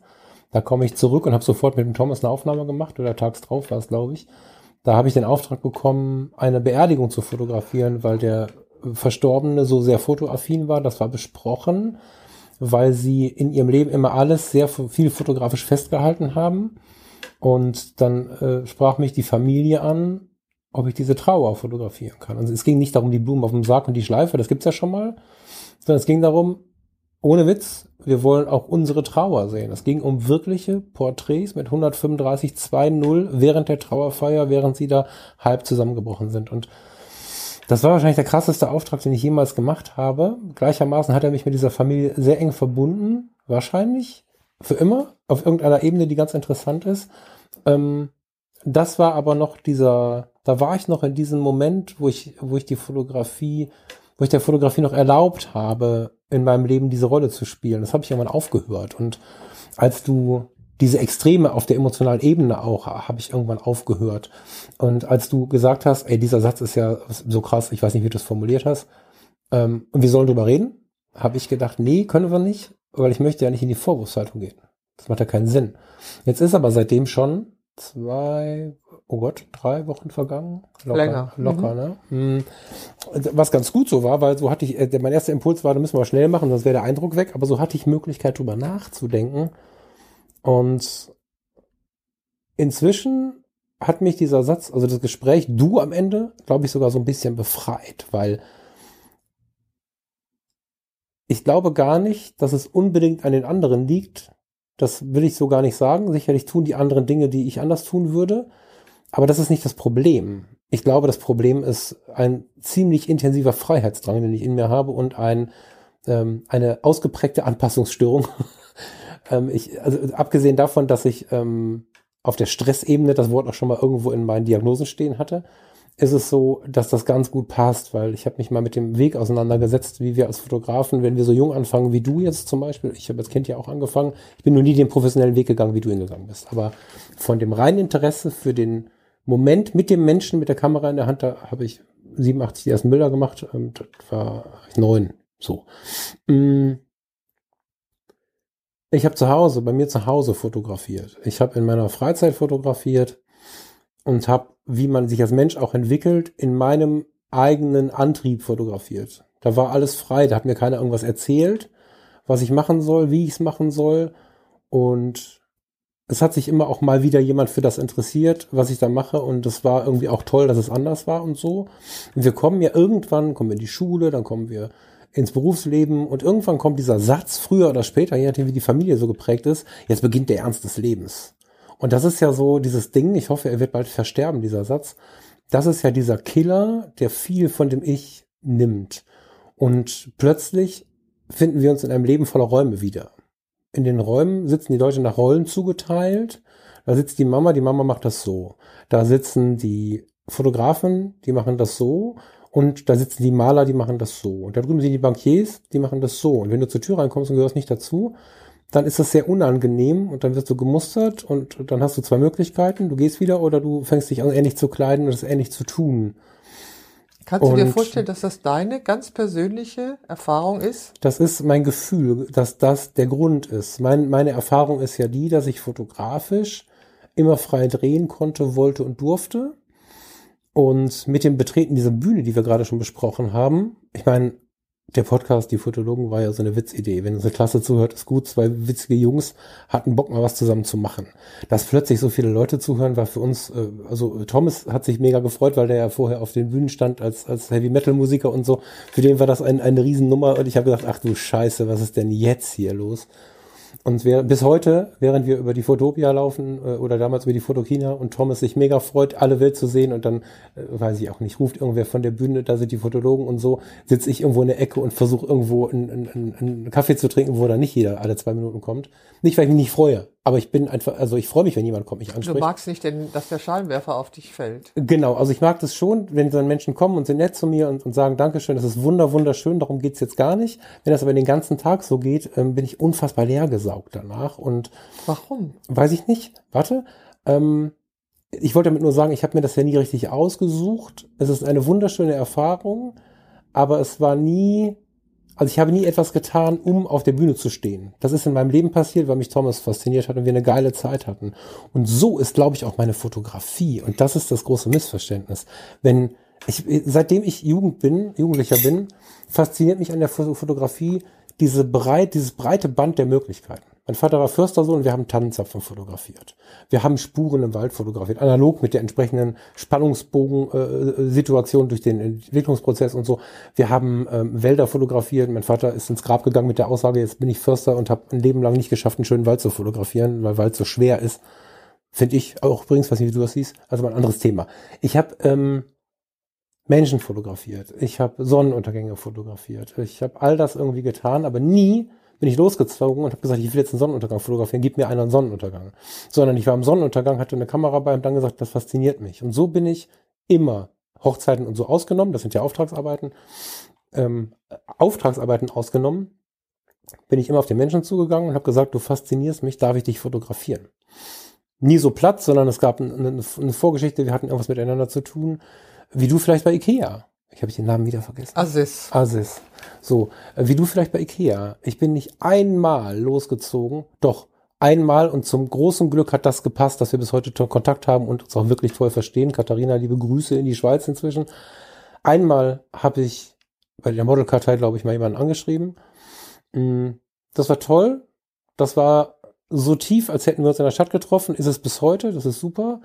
Aber ansonsten waren alle Versuche in diese Richtung für mich blanke Katastrophen und ich bin nie auf die Suche nach jemandem gegangen, den ich fotografieren kann, weil ich jetzt fotografieren wollte. Ich wollte nie fotografieren, sondern ich habe erst, wenn ich Menschen getroffen habe, die mich fasziniert haben, diesen Wunsch bekommen, dann habe ich sie fotografiert, habe eine wahnsinnige Zeit mit denen gehabt. Wir haben immer Zeit verbracht. Ich habe nie gesagt eine Stunde oder so. Wir haben uns getroffen, wir haben zusammen entwickelt, ganz wichtig, zusammen versucht zu entwickeln, was wollen wir jetzt machen. Hm Und die, diese Nachwirkung von so einem, von so einem Fotoshooting hatte einen Bestand über Monate, teilweise über Jahre. Und ich sehe die als ganz besondere Zeit an. Und weil ich aber weiß, dass wenn ich jede Woche jemand begegne, den ich unbedingt fotografieren möchte, nehme ich da mein Teleobjektiv und fotografiere dann Vögel. Bin da aber auch, weil so viel los ist im Leben, es ist so viel spannend, das Leben ist so spannend. Ich bin ja völliger Scanner. Das kann man sich darüber ärgern, das wegtherapieren oder sich freuen. Und ich liebe diese Spannung, die das ganze Leben auf jeder Ebene bietet. Also gehe ich nicht hin und sitze drei Wochen im, im, im, im Tarnzelt und warte auf den Seeadler, der sich paart, sondern ich gehe spazieren, habe Teleobjektiv dabei und freue mich über vier ähm, Rotkehlchen. Ich komme aber nicht auf die Idee, dann zu suchen, weil ich habe ja schon einen Monat oder zwei niemanden mehr getroffen, jemanden zu fotografieren, sondern manchmal war ein halbes Jahr dazwischen und manchmal zwei Wochen. Und dann habe ich vielleicht mal drei Menschen hintereinander fotografiert in einer Woche und dann war wieder ein halbes Jahr nichts. Und diese Freiheit hat in dem Raum der Fotografe nicht mehr funktioniert. Also als ich auf diese Bühne gekommen bin mit dem Thomas und somit auch ein Beurteilungsprozess unterlegen war, ist mir zumindest so ergangen, dass Menschen dann angefangen haben zu beurteilen, was ich mache. Habe ich gar nicht verstanden. Ich habe keinen gefragt danach, aber plötzlich kamen sie an und haben beurteilt. Und dann kamen einzelne Stimmen, die mir erklärt haben, dass ich ja kein People-Fotograf sein kann, dass ich ja kein Landschaftsfotograf sein kann, dass ich alles Mögliche nicht sein kann, weil ich mache es ja zu wenig. Und man hätte ja im Master-Workshop von mit wem auch immer gelernt, dass man fotografieren nur lernen kann, wenn man viel fotografiert. Und diese Situation, dieses ähm, plötzlich in diesem Raum sein mit so vielen Menschen. Auf einmal schreiben Leute Briefe, es kommt eine Flasche Whisky, sie bedanken sich, sie beschweren sich. Es gibt Leute, die vielleicht zu nah ran wollen. Es gibt Hater, es gibt alles Mögliche, was man so hat, wenn man dann auf, einer, auf einmal auf einer Bühne steht. Und dann kommt die Situation, du bist hierfür nicht genug, du bist dafür nicht genug, du bist dafür nicht genug. Und das, glaube ich, ist auch ein Problem unserer Gesellschaft. Und das Ding hat mich auch zur Fotografie tot gut getrieben irgendwann, weil ich glaube, dass diese Anpassungsschwierigkeit ein sehr gesunder Prozess sein kann, weil ich möchte nicht so sein wie andere und nur weil in einem Masterclass-Workshop von wem auch immer erklärt wird, dass du fotografieren Fotogra viel fotografieren lernen kannst und ich aber, das Fotografieren glaube ich inzwischen gelernt zu haben, wir haben nie ausgelernt, nicht falsch verstehen, aber ich glaube, dass ich im Grunde in der Lage bin, ein gutes Bild zu machen. Kann man lange nächste Folge drüber machen, aber so, ich habe einen Grundstock an Wissen so. Und wenn ich aber nicht der Typ bin, der oder wenn ich so nicht arbeite, wenn ich wenn ich äh, die Erlaubnis habe, sogar nicht arbeiten zu müssen auf diese Art und Weise, genieße ich diese Freiheit, habe dafür aber sehr viel Schelte bekommen. Ja, aber du hast doch nur das Shooting von vor einem halben Jahr und dann ist das nächste Jahr halt. Wieso redest du denn mit dem Thomas über diese Dinge? Und das war was, da bin ich blinden Auges total reingelaufen, dieses offene Messer, weil ich überhaupt nicht darüber nachgedacht habe, dass mich jemand beurteilen möchte und dass es vielleicht nicht normal sein könnte, nur in der totalen Faszination einen Menschen zu fotografieren. Mir war gar nicht klar, dass so viele Leute sich von morgens bis abends Models bestellen, nicht böse gemeint, sondern man kann ja auch in einem guten Verhältnis Models fotografieren, das ist nicht die Frage. Aber ich bin gar nicht auf die Idee gekommen, dass das quasi die Norm ist oder sein könnte oder eine mögliche Norm sein könnte und dass das komisch kommen könnte, weil für mich war alle paar Monate ein Menschen fotografieren unglaublich wertvoll und warum soll ich nicht mit dem Thomas und anderen mich über dieses unglaubliche Thema unterhalten? Und dieses. Ich glaube inzwischen, dank unseres Gespräches und der Gedanken, die mir dann so kamen, dass diese, wenn auch sehr geringe, ganz, wir reden hier tatsächlich von zwei, drei Leuten. Wir reden, hier, wir reden hier von, von fünfstelligen Podcast-Hörern und von zwei, drei Leuten. Das ist ja auch mal so der Einfluss des Negativen. Ne? Ähm, es hat mich davon weggebracht, Menschen zu fotografieren und die nächsten zehn, die ich getroffen habe, die mich faszinieren, nicht mehr zu fragen. Und das ist was, was mich, ähm, da hast du mich ein bisschen befreit, glaube ich. Nicht, dass ich schon wieder jemanden gefragt hätte, aber ich komme, auch mit meinem eigenen Podcast, immer mehr und mehr wieder in diesen Befreiungsmoment. Und wenn ich solche Sachen verstehe, weiß ich ja plötzlich, was los ist. Aber es gab die Zeit, wo ich gedacht habe, ich wollte ja nie ein super Fotograf sein. Weißt du, super, nicht super, dann gibt's ja auch nur so, so diese beiden Richtungen. Und ähm, habe das für mich, weil es halt auch weniger Theater gibt, weggeschoben. Ich liebe das. Möchtest du diese Teetasse, nein, danke im Moment nicht. Ich liebe es aber, diese Teetasse zu fotografieren. Ich liebe es, die Momente vielleicht auch mit ich der Gabel zu zeigen. Ich kann so gut verstehen. Ich habe äh, als neulich gestern oder so die Sonne im am Arbeitszimmer war, habe ich da nur Schattenspiele fotografiert. Ja. Das mache ich immer, weil mich Licht fasziniert. Mhm. Ne? Aber jetzt ja. lass mich da mal was zu der, deinem unheimlich langen Monolog sagen. Also ähm, sorry. Nee, brauchst dich dafür nicht zu entschuldigen, das war ja nötig. Ähm, ich glaube, dass du in, in einer komplett anderen Blase bist als ich. Das würde ich erstmal ganz mal so feststellen.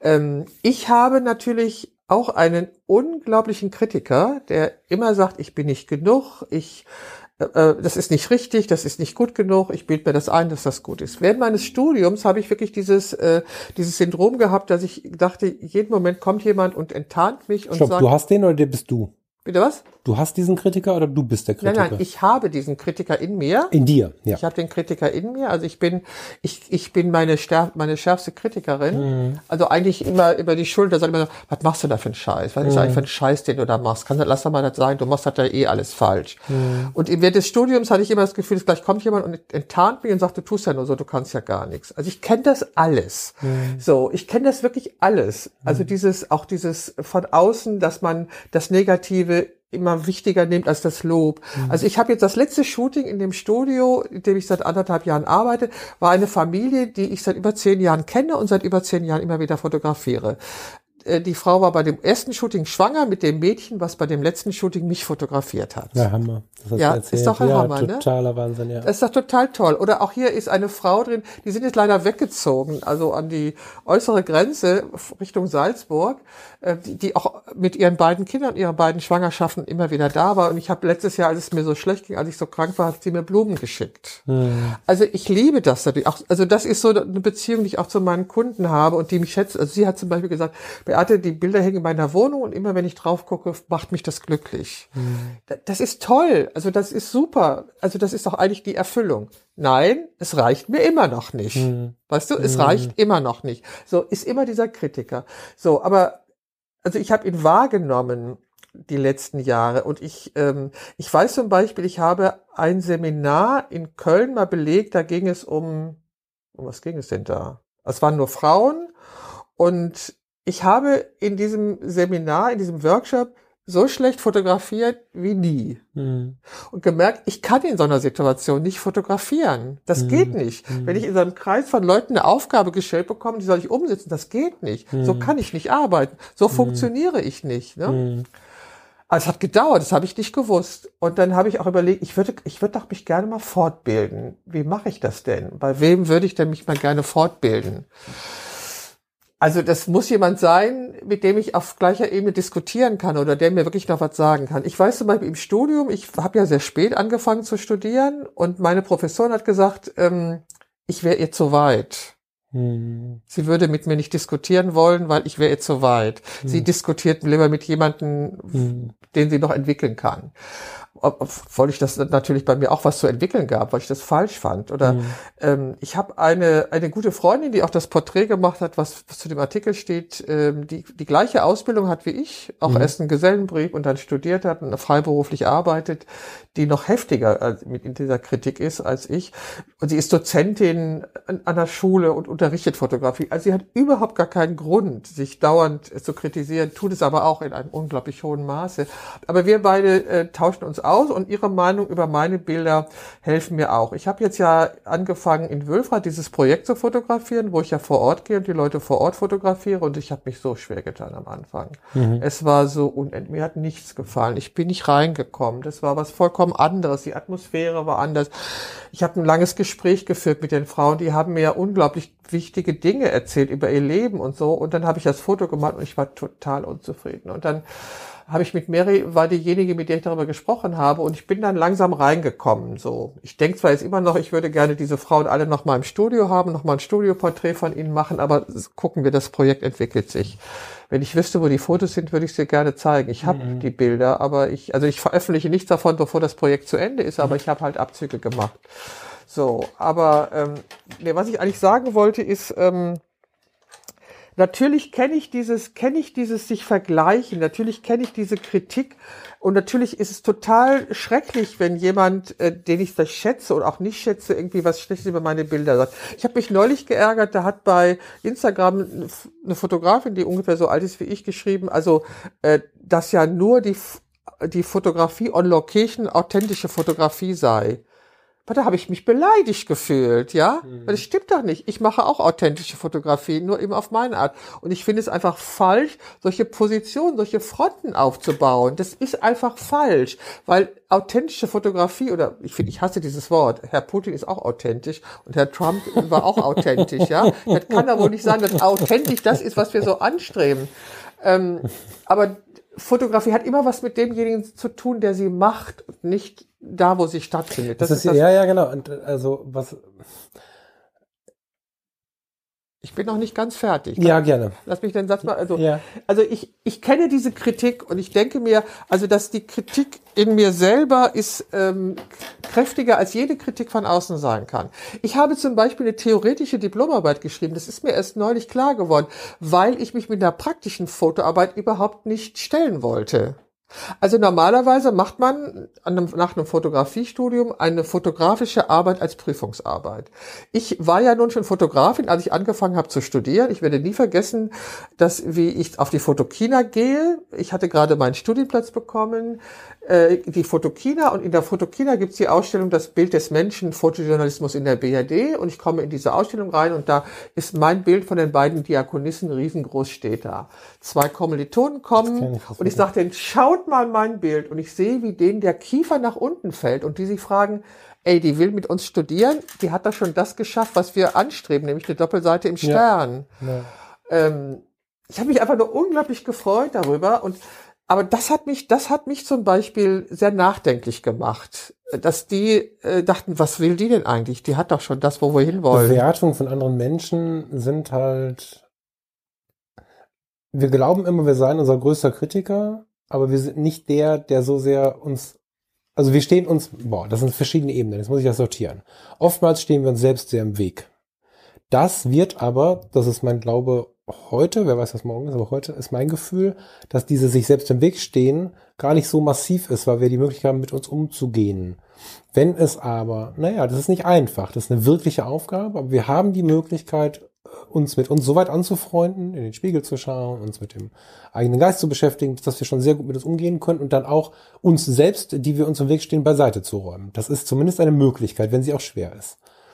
Der andere, besonders wenn wir ein respektvoller Mensch sind, kann von uns nicht unbedingt beiseite geräumt werden, weder auf dem humorvollen Ding, was ich jetzt gerade im Hinterkopf hatte, noch einfach so. Du kannst ihm nicht sagen, wie er sich zu benehmen hat, du kannst anderen ja nicht, du hast keinen Einfluss auf den anderen und nicht so richtig viel Einfluss auf die unterbewusste Ebene.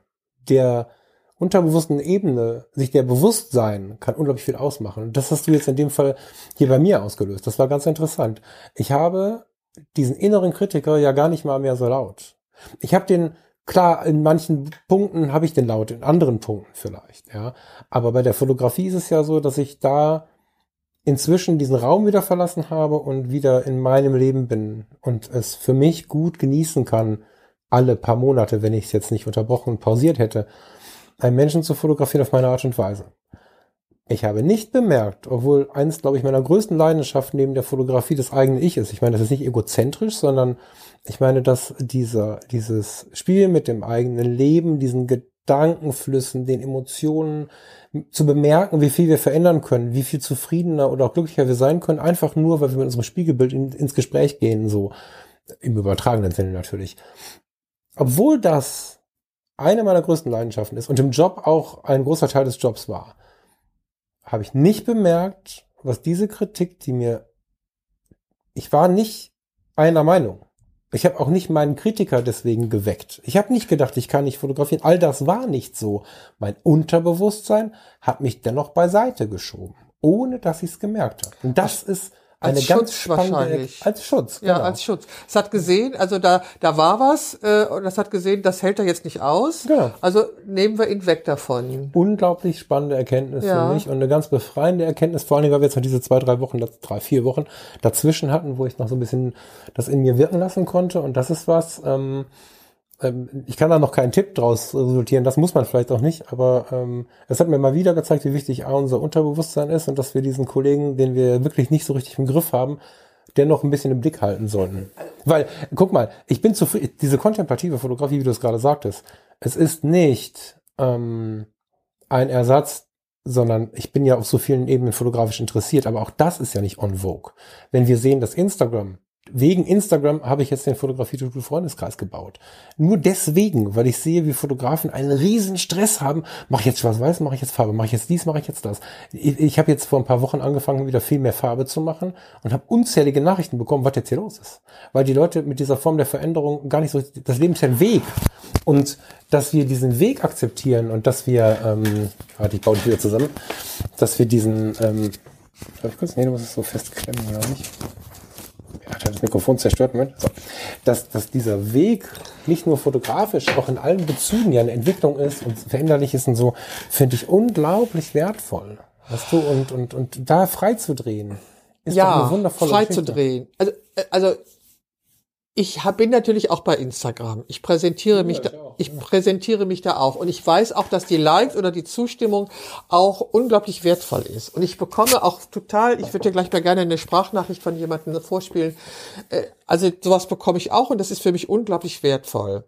Aber ich habe neulich auch gemerkt, dieses, dass ich wieder diese sich vergleichen Falle tappe. Genau. Das tut so. Ich auch. Mir geht das auch. Ich habe es bemerkt und jetzt ist wohl Feierabend. Und genau, und das Bemerken, Beate, ist so eine Befreiung. Das ist so krass. Diese, ähm, es geht mir nicht um Eigenwerbung, sondern um eine eigene Befreiung, auch wenn ich immer wieder von diesem Freundeskreis erzähle. Das ist ein kleiner Fotoclub, ohne den Anspruch, hunderte von Leuten zu bekommen ähm, ist auch gar nicht in der Lage, wie Instagram und Facebook uns stundenlang zu binden, aber es ist, wir sind ja in der Lage, uns einzelne Fragen zu stellen, einzelne Bilder anzuschauen und so. Und wieder dahin zurückzukommen, die Fotografie im Einzelnen zu betrachten und bei die Fotografie nicht nur an Millionen Bilder zu denken oder an voller Archive. Die Fotografie kann ja auch eine Fotografie sein, mit der wir uns einfach mal beschäftigen. Und das finde ich wahnsinnig wertvoll.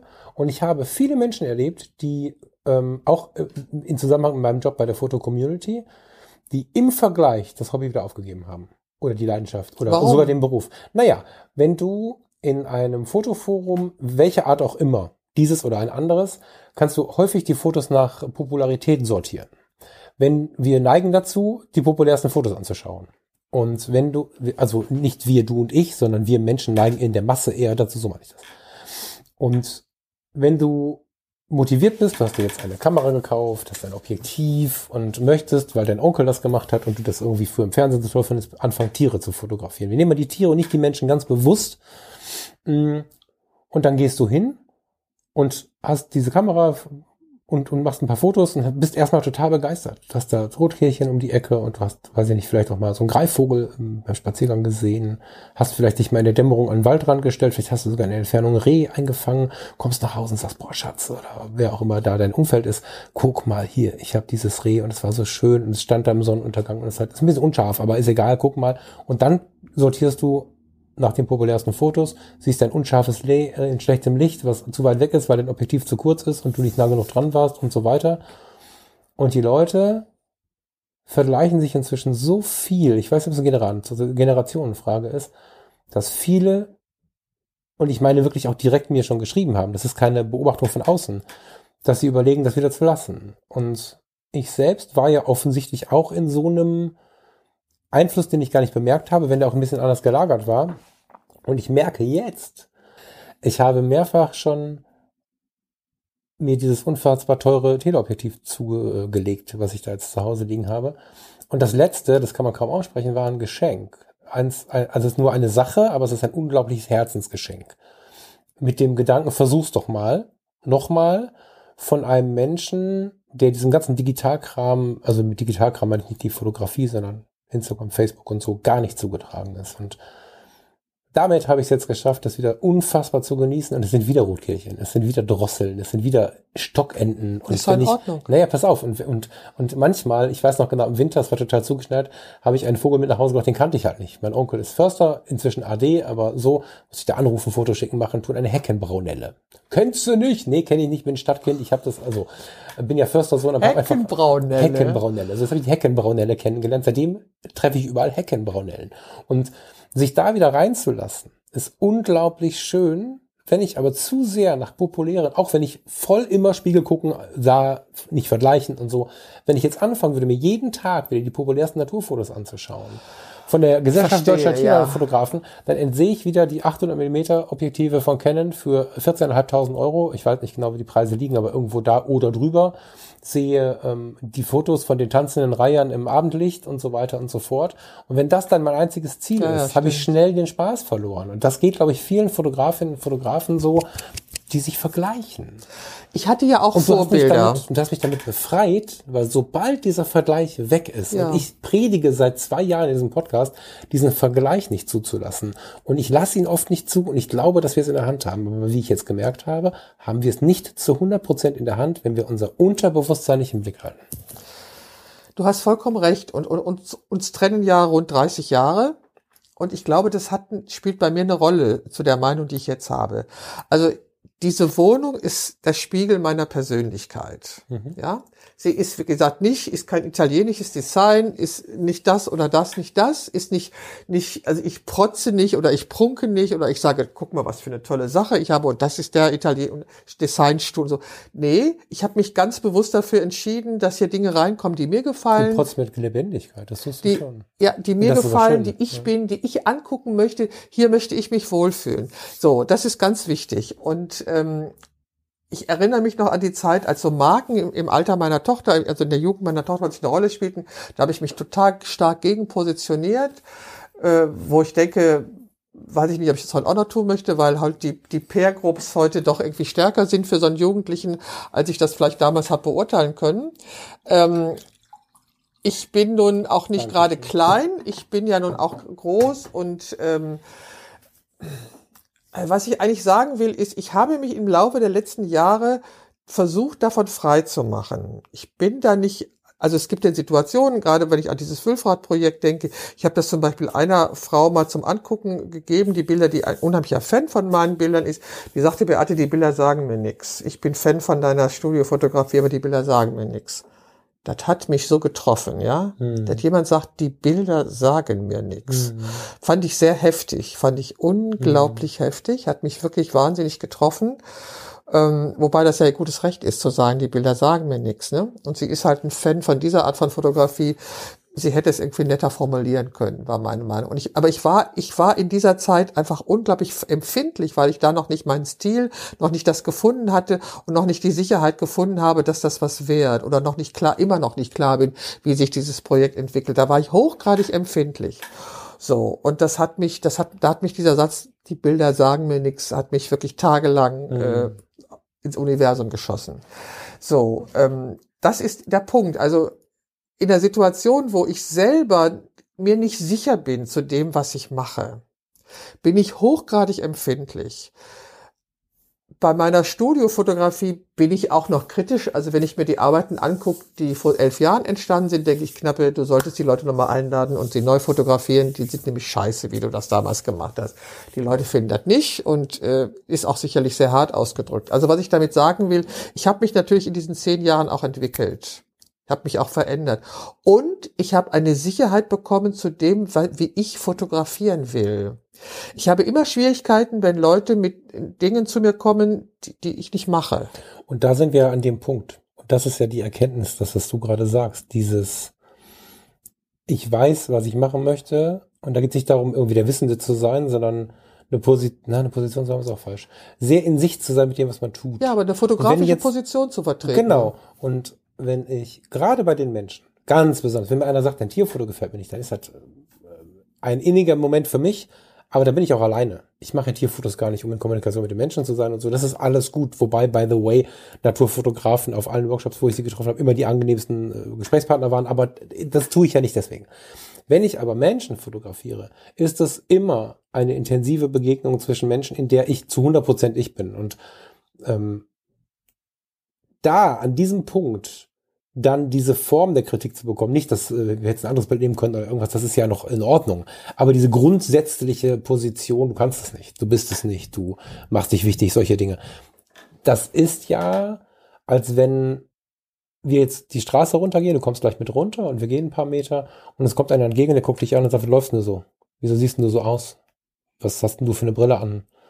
Das ist ja noch was, doch kann man bei der Fotografie sogar auch nehmen. Was hast du für eine Brille an? Wieso guckst du so und so? Das ist ja ein, An ein Angriff, An Anführungsstrichen in der Luft, weil keiner dabei ist, weil es keiner sehen kann. Ein Angriff auf die eigene Persönlichkeit. Absolut. Und ich glaube, da irgendwo. Das würde ich auch keinem erlauben, so mit mir zu reden. Genau. Und das ist, glaube ich, das, wie sich's angefühlt hat, weil ich mir nicht bewusst war, Stichwort Anpassungsstörung, dass dieser Raum der Fotografen so viel anders, Achtung, arbeitet. ähm, nicht alle ganz wichtig. Wir reden ja, wie gesagt, von einem ganz kleinen Teil und von eins, zwei, die im Rampenlicht stehen, vier, fünf, die mich ein bisschen enttäuscht haben, weil ich vorher, als ich äh, aus der Basis oder aus, als, als, als Fan war ich nie so richtig, aber als Betrachter äh, zugeschaut habe, plötzlich stand ich dann mit denen irgendwo und dann habe ich so gemerkt, so hintenrum machen wir komische Witze, das fand ich irgendwie eigenartig. So, ähm, aber diese wenigen Leute, die es auf die harte Tour gemacht haben, aber auch eine relativ breite Masse, die ich einfach nur beobachtet habe, hat es nicht so gelebt wie ich, dass sie es so intensiv und persönlich und intim leben. Das war mir nur einfach nicht klar. Also ich kann das schon auch auf meine Kappe nehmen. Ich will gar nicht sagen, ihr seid alle bescheuert. Wenn das so ist, dass die Fotografie daraus besteht, dass man fotografieren möchte, sich selbst ausdrücken möchte und sich dazu Menschen sucht, die man fotografiert, zu denen man kein Verhältnis, keine Oberfaszination hat, sondern sagt, die ist hübsch, das möchte ich machen oder so, dann soll das ja in Ordnung sein, solange bitte beide das gleich hübsch finden, diese Idee. Ähm, das Problem liegt ja in mir und das ist auch die Einladung, die ich, nachdem du mich damit echt, also ich glaube, dass du mir den Arsch gerettet hast. Das wissen wir jetzt noch nicht, ne? Wir haben jetzt den, was haben wir für ein Datum? Egal. Wir wissen noch nicht, was in einem halben Jahr ist, aber es fühlt sich gerade so an. Aber wenn ich das jetzt weitergeben wollen würde, ähm, geht es halt darum, wirklich sich selbst anzuschauen und zu versuchen, das wahrzunehmen. Und obwohl ich im Podcast seit zwei Jahren das vermittle, ist es in diesem Punkt nicht gelungen. Weißt du, ich meine, das ist halt eine ganz interessante ja, Ich weiß genau, was du meinst. Gleichermaßen ähm, liegt sie ja in mir. Das heißt, du kannst ja den Groll mal abschieben. Also ich kann ich den denke, Groll da hat eine Verletzung stattgefunden. Da Ja. hat eine unglaubliche Verletzung naja, stattgefunden. aber die habe ich mir nicht zuletzt auch selber, ich habe mir ja selber geschnitten in der Situation. Weißt du, ich war lange böse oder sagen wir enttäuscht von Menschen, weil sie zum Beispiel so fotografieren, weil ich dachte, wenn ich diese Situation wie hier in deinem, in deinem Artikel sehe, von dieser Frau, die du, die du, diese, also das ist ein wunderschönes Bild, ähm, was wir gerade beschrieben haben in der Unschärfe und so. Ähm, mir war absolut klar, dass wenn mir so ein Bild gezeigt wird, dass diese Situation so ist. Ich habe mir auch eingebildet, und da kommen wir mal ein bisschen überstreffender darin, wie, wie viel auf meiner Seite äh, des Problems liegt. Wenn in Hollywood im Ster Sonnenuntergang sich Mac Ryan und wer auch immer, Hugh Grant, tief in die Augen schauen und küssen, war ich der festen Überzeugung, die müssen nach dem Film verliebt Mac sein. Ryan und Hugh Grant gab es Haben wahrscheinlich nie zusammen gespielt, aber ja, genau. ähm, ich bin, ich, ist egal. Okay, ehrlich? Nein, ich habe es nicht gedacht, aber es ist in mir das kleine Kind, was es hofft und was sich dann in die Situation fallen lässt. Und im Hollywood ist mir relativ klar Okay, inzwischen, aber dass das, das, in, ist jetzt ein ganz interessantes Beispiel. weil, Ähm, Ich hoffe ja, nicht- weil mir das gerade klar macht, wie du tickst. Naja, ich, genau, wenn, wenn- wir beide jetzt anfangen, Fotos zu machen, ich habe ja jetzt ein paar Bilder von dir gemacht, aber ich habe mich ja noch nicht getraut, wirklich an dich heranzugehen und zu sagen, darf ich dich mal fotografieren? Aus diesem einen Grund Du hast mich wahrscheinlich. nicht gefragt, du hast hab- einfach getan. Genau. Na, du weißt, was ich meine. Ich meine jetzt, dass wir uns wirklich Ich nimm's dir nicht übel, das ist für Nein, mich total wir in uns- Ordnung. Das meine ich auch gar nicht, sondern dass wir uns in diesem Moment zusammensetzen, um das zu tun, nicht um Podcast auf den Tee Ach so. zu trinken oder so, sondern dass wir zum Fotografieren, ne, so. Wenn ich das aber tue, lasse ich mich halt sehr intensiv auf den Menschen ein und ähm, wenn jemand, weil er auf der Schauspielschule war, toll lachen kann, plötzlich anfängt zu lachen, ich würde das fotografieren, käme ich mir vor wie ein Lügner. Das kann mein Problem sein, aber ich würde, ich hätte ein Riesenproblem mit dieses Bild zu zeigen. Wenn wir einen schönen Moment zusammen hatten und wir haben einen unglaublich guten Humor zusammen gehabt und haben dann laut gelacht zusammen und ich habe dann das Bild, ist das für mich ein Foto, was ich zeigen kann. Wenn ein Mensch mir in die Augen schaut und irgendwie eine tiefe innige Situation hat, vielleicht sogar ein bisschen sinnlich schaut, dann darf er natürlich an seinen Partner, seine Partnerin denken, an irgendeine Situation, da muss nicht an mich denken, darum geht's nicht, aber wir sind in dieser Situation und haben ja auch mit Worten diesen Gedanken erschaffen. Und irgendeine Form von Sinnlichkeit muss in dem Kopf unterwegs sein, der mir gegenübersteht, wenn ich dieses Foto mache. Wenn ich ein geübtes Model habe, Ja, was mir einen es. was mir, weiß, was was mir einen sinnlichen Blick, sinnlichen Blick hinlegt, bin ich sofort fotografisch nicht mehr interessiert. Ich auch nicht. Ich bin auch nicht interessiert an sowas. Ja, aber da siehst du es ja. Das ist ja wie in Hollywood dieser Kuss. Das ist Nein. übertrieben mit dem Kuss. Das habe ich jetzt bewusst Ja, ja, genommen, nein, weil das aber- ist natürlich also- mir klar, wie das passiert. Aber eigentlich würde der Falk das so wollen. Und dann habe ich auch bei zwei, drei Shootings Jetzt zugeschaut. verstehe ich. Ja, ich verstehe Und, und dich. ich war bei zwei, drei Shootings dabei, wo ich dachte, wir treffen uns und habe gedacht, buh, krass, irgendwie schwierig, zwei Fotografen und so, das ist ein bisschen mehr. Ähm, und wie kriegen wir das hin, da so Stimmungen zu machen? Und war sehr bemüht, irgendwie eine Ja, Stimmung klar, hinzubekommen. Und plötzlich äh, rannte man los und pass mal auf und stell dich mir da an. Ich dachte, ey, Moment, wir haben keinen Kaffee getrunken, keiner weiß, wie ich heiße, wir müssen hier irgendwie eine Verbindung aufbauen. Und dann bin ich halt direkt wieder rausgefallen. Ja, ich also, fange an, ich fange, ich fange an, zu verstehen, was du meinst. ja, dann sag mal. Ja, ja, nee, das, das, es geht dir, es geht dir wirklich um die Echtheit des Moments. Es geht dir nicht darum, was gestellt zu machen. Also ich, ich, Ja, und- fotograf, und- ich, fotograf, ich fotografiere ja, also als im Auftrag fremde Menschen, die zu mir kommen und die ein Porträt haben wollen. So, ich, wir unterhalten uns, ich mache mal ein Vorgespräch, ja, und wir unterhalten uns und ich meine immer ein Gefühl für den Menschen zu haben. Das muss nicht immer funktionieren. Aber ich sage zum Beispiel beim Fotografieren, ähm, wie heißen ihre Kinder? Und wenn die Menschen den Namen ihrer Kinder sagen, verändert sich ihr Gesicht. Mhm. Ja? Mhm. Oder wenn ich ein Paar fotografiere, also ich habe einen ganz bösen Trick, äh, wenn ich zum Beispiel eine, ein Paar fotografiere, wo die Frau schwanger ist und sie ist, sie hat, der, der Bauch ist zu sehen und die umarmen sich. Ich möchte eine echte Intimität in dem Moment haben. Und dann sage ich ganz frech, denken Sie doch mal an den Moment, wo der Bauch entstanden ist. Dann halten Sie kurz die Luft an und dann gibt's aber ein befreites Lachen. Das möchte ich so. Und man nimmt mir das aufgrund meines Alters auch nicht übel, dass ich so frech Das bin. hat, glaube ich, nicht viel mit deinem Alter zu tun, Beate. Ja, also auf jeden Fall, sie nehmen es mir nicht übel, so, ne? Sie lachen dann befreit und dann gibt's ein Lachen und dann gibt's ein Drücken und so. So, das möchte ich. Das heißt, was ich damit sagen will, ich möchte natürlich bei meinen Shootings diese echten Emotionen haben. So, ne? Ich habe auch schon, also wenn ich, also bei Akt-Shootings habe ich auch schon mit mit Models gearbeitet, die die halt äh, das machen und das gerne machen. Die Frauen haben dann meistens erzählt, dass sie gerade einen Freund hatten, der mit ihnen Schluss gemacht hat, weil, weil sie angeblich so dick seien und so ein Schwachsinn oder sie haben abgenommen oder so. Also es gab immer gegenseitiges Interesse. Die Frauen hatten auch so Interesse daran, dass ich Fotos mache. Bei dieser Art von Fotos ging es mir weniger um Emotionen, also um echte Emotionen, da ging es mir um Licht und Schatten und die Körperformen. Ich habe auch mal eine Serie gemacht über ein Paar, die sich nicht kannten und die habe ich als Paar porträtiert. So. Die haben irgendwann gesagt, Beate, hör auf zu reden. Wir kriegen das schon hin mit der Stimmung. So, die haben sich dann, die kannten sich auch nicht, die haben sich bei dem Shooting zum ersten Mal getroffen und ich habe sie gebeten, eine Zuwendung äh, aufkommen zu lassen. So. Also, so, das, das war natürlich gefaked, weil die beiden sind dann auseinandergegangen, haben sich ja auch nie wieder gesehen. Ja, aber war es richtig gefaked? Wir kriegen das schon hin und so zeigt mir, dass die trotzdem eine Antenne Sie haben dran gearbeitet. Ja, sie haben dran gearbeitet, das irgendwie ernst. Also es waren beides keine Berufsmodells, sondern beide, die das nebenberuflich so machten und so und äh, äh, die haben es versucht. Aber aber ich habe keine, also wenn wenn jemand so unglaublich postet, das stirbt bei mir alles ab. Da habe ich Naja, keine genau. Lust mehr zu fotografieren. Geht nicht mehr. Das ist ja auch nicht böse gemeint, das ist nämlich dann dein Problem und mein Problem, weil die Vielzahl ich will der sowas Menschen, nicht. Ja, und so viele wollen es aber so. Ich will das nicht. Und Ich- brauch- ich will genau, es nicht. Genau. Aber ich bin froh, weil ich bin nicht zuletzt auch deswegen befreit, weil ich jetzt einen Groll abschaffen konnte, weil manchmal tut es mir ganz schön gut, den, die, die Situation in mir begründet zu sehen. Von mir aus auch den Fehler in mir zu sehen. Weil eine Anpassungsstörung finde ich ganz schön geil, weil in der Masse der Menschen, ich nehme das Wort die ganze Zeit, ist medizinisch eine ganz andere Kiste, aber es passt irgendwie schön da rein, finde ich. Und in der Masse von Menschen ähm, das eigene Leben auszutreiben und, und wie in deiner Wohnung hier zum Beispiel äh, auch wachsen und entstehen zu lassen, äh, wieder in Chaos stürzen zu lassen, um es dann wieder aufzuräumen. Das ist ja eigentlich das geile Leben. Und die Fotografie begleitet mich. Ich bin glücklich, einen großen Teil meines Lebensunterhalts inzwischen damit verdienen zu dürfen. Aber der größte Teil entsteht nicht, weil ich Menschen fotografiere. Die Fotografie dreht relativ frei wieder bei mir. Jetzt vielleicht noch ein bisschen freier, mal schauen. Und es ist ein, wie soll man das? Es ist ein Teil meines Lebens.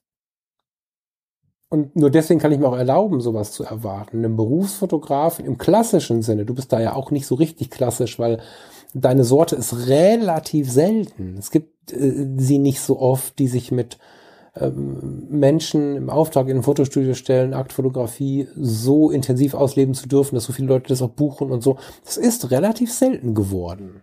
Ich habe keine Ahnung. Ja, ja, doch. nicht. Und wenn ich, zumindest nach meiner äh, Beobachtung, und wenn ich jetzt aber ähm, Reportage, äh, Zeitung, was auch immer fotografiere, dann habe ich natürlich nicht die Möglichkeit von all dem, was ich gerade hier rede. Und wenn ich unbedingt eine große Rolle spielen möchte, zum Beispiel auch in diesen Magazinen, dann habe ich unter Umständen mit meiner Art, das zu tun, gar keine Chance. Das weiß ich nicht. Das ist, das ist eine nächste Frage. Aber ähm, ich ähm, habe diese, diese Chance nie haben wollen. Und das heißt nicht, dass ich sie nicht annehmen würde. Das heißt aber, dass mein Drang nie war, ich will jetzt viel fotografieren, sondern du faszinierst mich, können wir beide fotografieren. Und wenn ich mir dann nachher so ein Foto anschaue, ähm, ich kann es ja gestalten. Also wenn wir bei diesem Headshot sind, ich habe irgendwann auf einer ähm, Kommunion angefangen, ähm, was ist angefangen? Ich habe irgendwann auf einer Kommunion ähm, Geschwister fotografiert mit 135 2.0. Was jetzt erstmal sehr technisch klingt, ist, wenn man sehr nah rangeht, ein ziemlich intensives Spiel aus Schärfen und Unschärfen, weil du dann im Gesicht das ist wie so eine Seelenreise, obwohl wir nur von Technik und Optik dabei sprechen. Das macht ganz viel. Also das ist der Grund, warum ich mir jetzt wieder ähm, vom lieben Fotomo dieses gebrauchte, total zerballerte 135.2.0 geholt habe. Es macht nicht unglaublich an, damit nah an den Menschen ranzugehen. Und ich kann mir das erlauben, sowas total auszutreiben, sowas total zu genießen, davon mal hier ein Bild und da ein Bild zu machen. Wenn du als Berufsfotograf rumläufst, kannst du all diese Dinge nicht tun. Das ist mir total bewusst. Wenn Nein, da, doch, okay, du kannst es, Beate guckt mich gerade ganz böse oder fragend an. Fragend, fragend. Du, du kannst es tun, aber es ist halt schwer. Es ist deutlich schwerer, glaube ich, in diesem Raum der Fotografen, an dem muss ich immer wieder erinnern. Wir schauen uns um, mit wem wir unterwegs sind. Also, bei meinen Porträtshootings bestimme ich, was ich fotografiere. Also ich für meinen Teil brauche natürlich auch diesen tatsächlichen Kontakt und diesen ehrlichen Kontakt. Also wenn jemand so da steht, sage ich immer, lassen Sie es bitte sein grinsen Sie nicht. Ich begründe das auch immer und sage, wissen Sie, ein Lächeln ist nur dann echt, wenn die Augen und der Mund lächeln. Und das passiert nur, wenn Sie wirklich lächeln. Lassen Sie uns reden, lassen Sie uns über Themen sprechen, wo das Lächeln automatisch kommt, aber hören Sie auf, so unnatürlich zu lächeln. Das sage ich wirklich. Es die kann, bleiben da dann? Hm? Die bleiben bei dir trotzdem. Ja. Geil. Ja, sie haben mich ja gebucht. Also so, aber ich sage das doch nicht nett und jetzt nicht so, so kurz und harsch, wie ich das jetzt beschreibe. Ich sage das irgendwie netter und so. Aber ich guck's mir an, ich sehe das. Ich sehe unglaublich viel, wenn ich die Kamera in der Hand habe. Aber was mir ganz wichtig ist, auch zur Unterschied zu dir, wenn das Shooting vorbei ist, ist es für mich erstmal vorbei. Mhm. Und wenn die Person das Studio verlässt, bin ich wieder ich. Mhm. So. Und das ist ganz wichtig für meine Seelenhygiene. Mhm. Ich, das kann, also es klingt nach. Ich kann Anekdoten aus Shootings erzählen. Aber das ist kein Unterschied. Hm? Wo siehst du da den Unterschied? ich glaube, ich glaube, so. ich glaube, dass du, dass du nach so einer Begegnung keinen Schnitt machst. Doch, das glaube ich schon. Also ich ja? weiß nicht, wie du den Schnitt definierst. Versuchen wir es mal. Ich glaube, dass ich, du hast am Anfang diesen schönen Satz gesagt, dass du durch die Fotografie in die Welt komme. So. Das äh, tue ich ja auch nur, dass ich halt die ganze Welt mitnehme und nicht nur die Porträtfotografie. Das heißt. Ich ja auch. Also ja, ne, das weiß ich. Guck dir das an. Also. Ja, na klar, aber. Ähm, Oder das. Absolut. Aber. Nee, nicht aber. Nur bei mir hat es den gleichen Stellenwert. Also bei mir hat ähm, der Kaffee, wenn es denn ein besonderer Kaffee war, auch wieder nicht nur den Kaffee um Kaffee zum zu fotografieren, gibt immer einen Kaffee, sondern wir sitzen im Pal 9 äh, auf Texel. Ich weiß nicht, Pal 9 ist renoviert worden, ich kenne es noch nicht seit der Renovierung. Früher saßen wir immer am Anfang und am Ende einmal im Pal 9 und haben dort im Sand äh, so eine Schokomel getrunken. Und dieses äh, gelblich-orangene Schokomelglas, ich kenn's, ich kenn's, ja, ja. Hat irgendwie am Pal 9 nur da, mit dem Sand und diesen, diesen Weinkisten, die da im Sand lagen, eine besondere Bedeutung für mich gehabt. Und dann habe ich das fotografiert. Ich wäre aber nicht auf die Idee gekommen, mir eine Schokomeltasse zu kaufen, um zu Hause eine Schokomeltasse zu fotografieren, weil ich wollte diesen Moment haben. Und weil ich die Momente immer fotografiere, aus welche, welchem, welcher inneren Störung heraus das auch sein mag. Ich mag diese Störung, wenn es eine ist. Ist keine Störung. Nein, nein, das ist jetzt provokativ gesprochen, aber ich mag das sehr, dass ich so eine enge Bindung dazu habe. Wenn meine Frau mir gegenüber sitzt und äh, ich denke, alter Schwede, bist du gerade schön und da ist gerade die, die, Kamera in der Nähe, mache ich ein Foto. Ja, das, guck dir das, das, Bild an, was hier, hier als erstes drin ist. Das ist ja genau aus diesen Gründen entstanden. Das war ein gebuchtes Shooting. Naja, genau. Und, und, und dieses Foto ist entstanden, weil wir zusammen gesessen genau. haben und haben Karten genau. gespielt. Genau. Und ich fand das Licht schön. Und genau. ich habe natürlich habe ich diesen Mann mal geliebt. Ich meine, ich habe eine Tochter von ihm bekommen. So, und genau, deswegen habe ich übrigens gerade auch gezuckt, als du dann noch äh, das Ganze erweitert hast. Der Moment war aber schön. Ja. Und ihn so zu, zu behalten und ihn jetzt hier auch drin zu genau. haben, finde ich extrem stark, weil ich von dir aber auch weiß, dass du eher dazu neigst, das so ein bisschen wegzuspalten. Zumindest in unseren Gesprächen in meinem Gefühl so, dass wenn du zu jemandem kein so gutes Verhältnis mehr hast, dass du das eher auch gerne mal dabei sagst und so. Weißt du, so. Und äh, das aber trotzdem anzunehmen, als diesen Moment anzunehmen. Richtig, das Foto extrem, ist schön. Und der, der Moment war auch schön. Ja, das war auch. Und es gab auch einen Grund dafür, dass das alles passiert ist, auch wenn der nachher weggefallen ist. Und diese Erkenntnisse habe ich teilweise mit der Kamera erleben dürfen, weil sich in den Momenten, die ich fotografiert habe, ich habe auch Scheißmomente fotografiert. Ich habe beim Liebeskummer so viele Fotos gemacht und ich habe ganz viel Leben verstanden durch dieses immer weiter fotografieren. Das heißt, den, den, den Bruch nach dem, nach dem Einzelnen, wenn wir das Shooting nennen wollen, habe ich schon. Das klingt auch nach, wie du es sagst. Aber es ist ja nicht so, als dass die Fotografie mit einer, einer Frau oder einem Mann in irgendeine Form von Verliebtheit oder so äh, rutscht. Das habe ich auch schon gehört. Das ist es nicht. Naja, das habe ich schon oft gehört sogar. Das sind ja alles diese ganzen Stolpersteine, die die Fotografie uns ins Weg legen können. Du kriegst als Fotograf die Möglichkeit, Menschen, wenn du es geschickt anstellst, sehr nah an dich heranzubringen und sie äh, sind ja mehr oder weniger dir ausgeliefert und du bist aber mit diesem Brennglas in der Hand so nah an ihnen dran, dass du ja quasi durch die Augen in die Seele schauen kannst und manchmal sind sie ja sogar nackt dabei. Und da äh, bieten sich ja Möglichkeiten, die nicht immer nur anständig sind. Und das ist mir Nicht absolut. bei mir. Naja, das ist mir absolut bewusst. Und ähm, wenn ich von Intimität spreche, gibt es trotzdem diese Grenze, die heißt Respekt. Und, und ähm, ich habe schon auch vielleicht nach so einem Shooting, Mann, Frau, Kinder, Hund, alles egal, schon auch eine gewisse Form von Respekt, äh, von, von Nachhall, von vielleicht auch mal einem, eine Aufregung und so. Aber es gibt diese Grenze. Weißt du, die gibt es schon und dann ist es vorbei. Aber ich erinnere mich zu jeder Zeit noch. Also es ist nicht so, als dass ich die Grenze nicht schaffe und die ganze Zeit in so einem romantisierten. Nee, das Ding- meine ich, das habe ich auch nicht gemeint. Wie Ich meinst hab, du? nee, das habe ich, das, das habe ich nicht gemeint. Ich habe nicht gemeint, das Romantisieren habe ich nicht gemeint, sondern was ich gemeint habe, ist die, die Energie, also die, die unglaublich hohe Präsenz, die ich aufbringe, wenn ich ein Shooting habe. Da bin ich wirklich auf dem Moment, in dem Moment da unglaublich präsent. Wie gesagt, ich bin bei dem Shooting da. In dem Moment. Der Mensch vor mir ist die, die wichtigste Person. Ich habe alle meine Wahrnehmungsantennen ausgefahren, um ihn wahrzunehmen, um ihn mitzukriegen, um im richtigen Moment auszulösen. Und das ist unglaublich erschöpfend auch. Das ist unheimlich erschöpfend. Und wenn, wenn der Mensch weg ist, dann fahre ich wirklich mein System runter. Ich fahre richtig mein System runter. Absolut. So. Und dann zu Hause schiebe ich den Chip in die Kamera, schiebe in den Rechner und äh, archi archiviere als erstes. Und meistens, meistens ähm, warte ich einen Tag mit der Auswahl, weil dann ist noch mal eine Distanz. Wenn ich in dem, früher habe ich das immer mal sofort nach dem Shooting ausgewählt. Ähm, heute weiß ich, dass das äh, besser ist, wenn ich ein bisschen warte, ein bisschen in Distanz dazu gehe und dann einfach ein bisschen neutraler geworden bin in meinem Denken, auch in meinem Bauch, weil ich, ich wähle ja intuitiv aus. Ich wähle ja nicht mit dem Verstand aus, sondern ich wähle mit dem Bauch aus. Ich könnte gar nicht sagen, warum ich das und das, das nehme und das nicht. Das kann ich nicht begründen. Das ist eine intuitive Entscheidung, zu der ich aber absolut stehe, weil die richtig ist. So.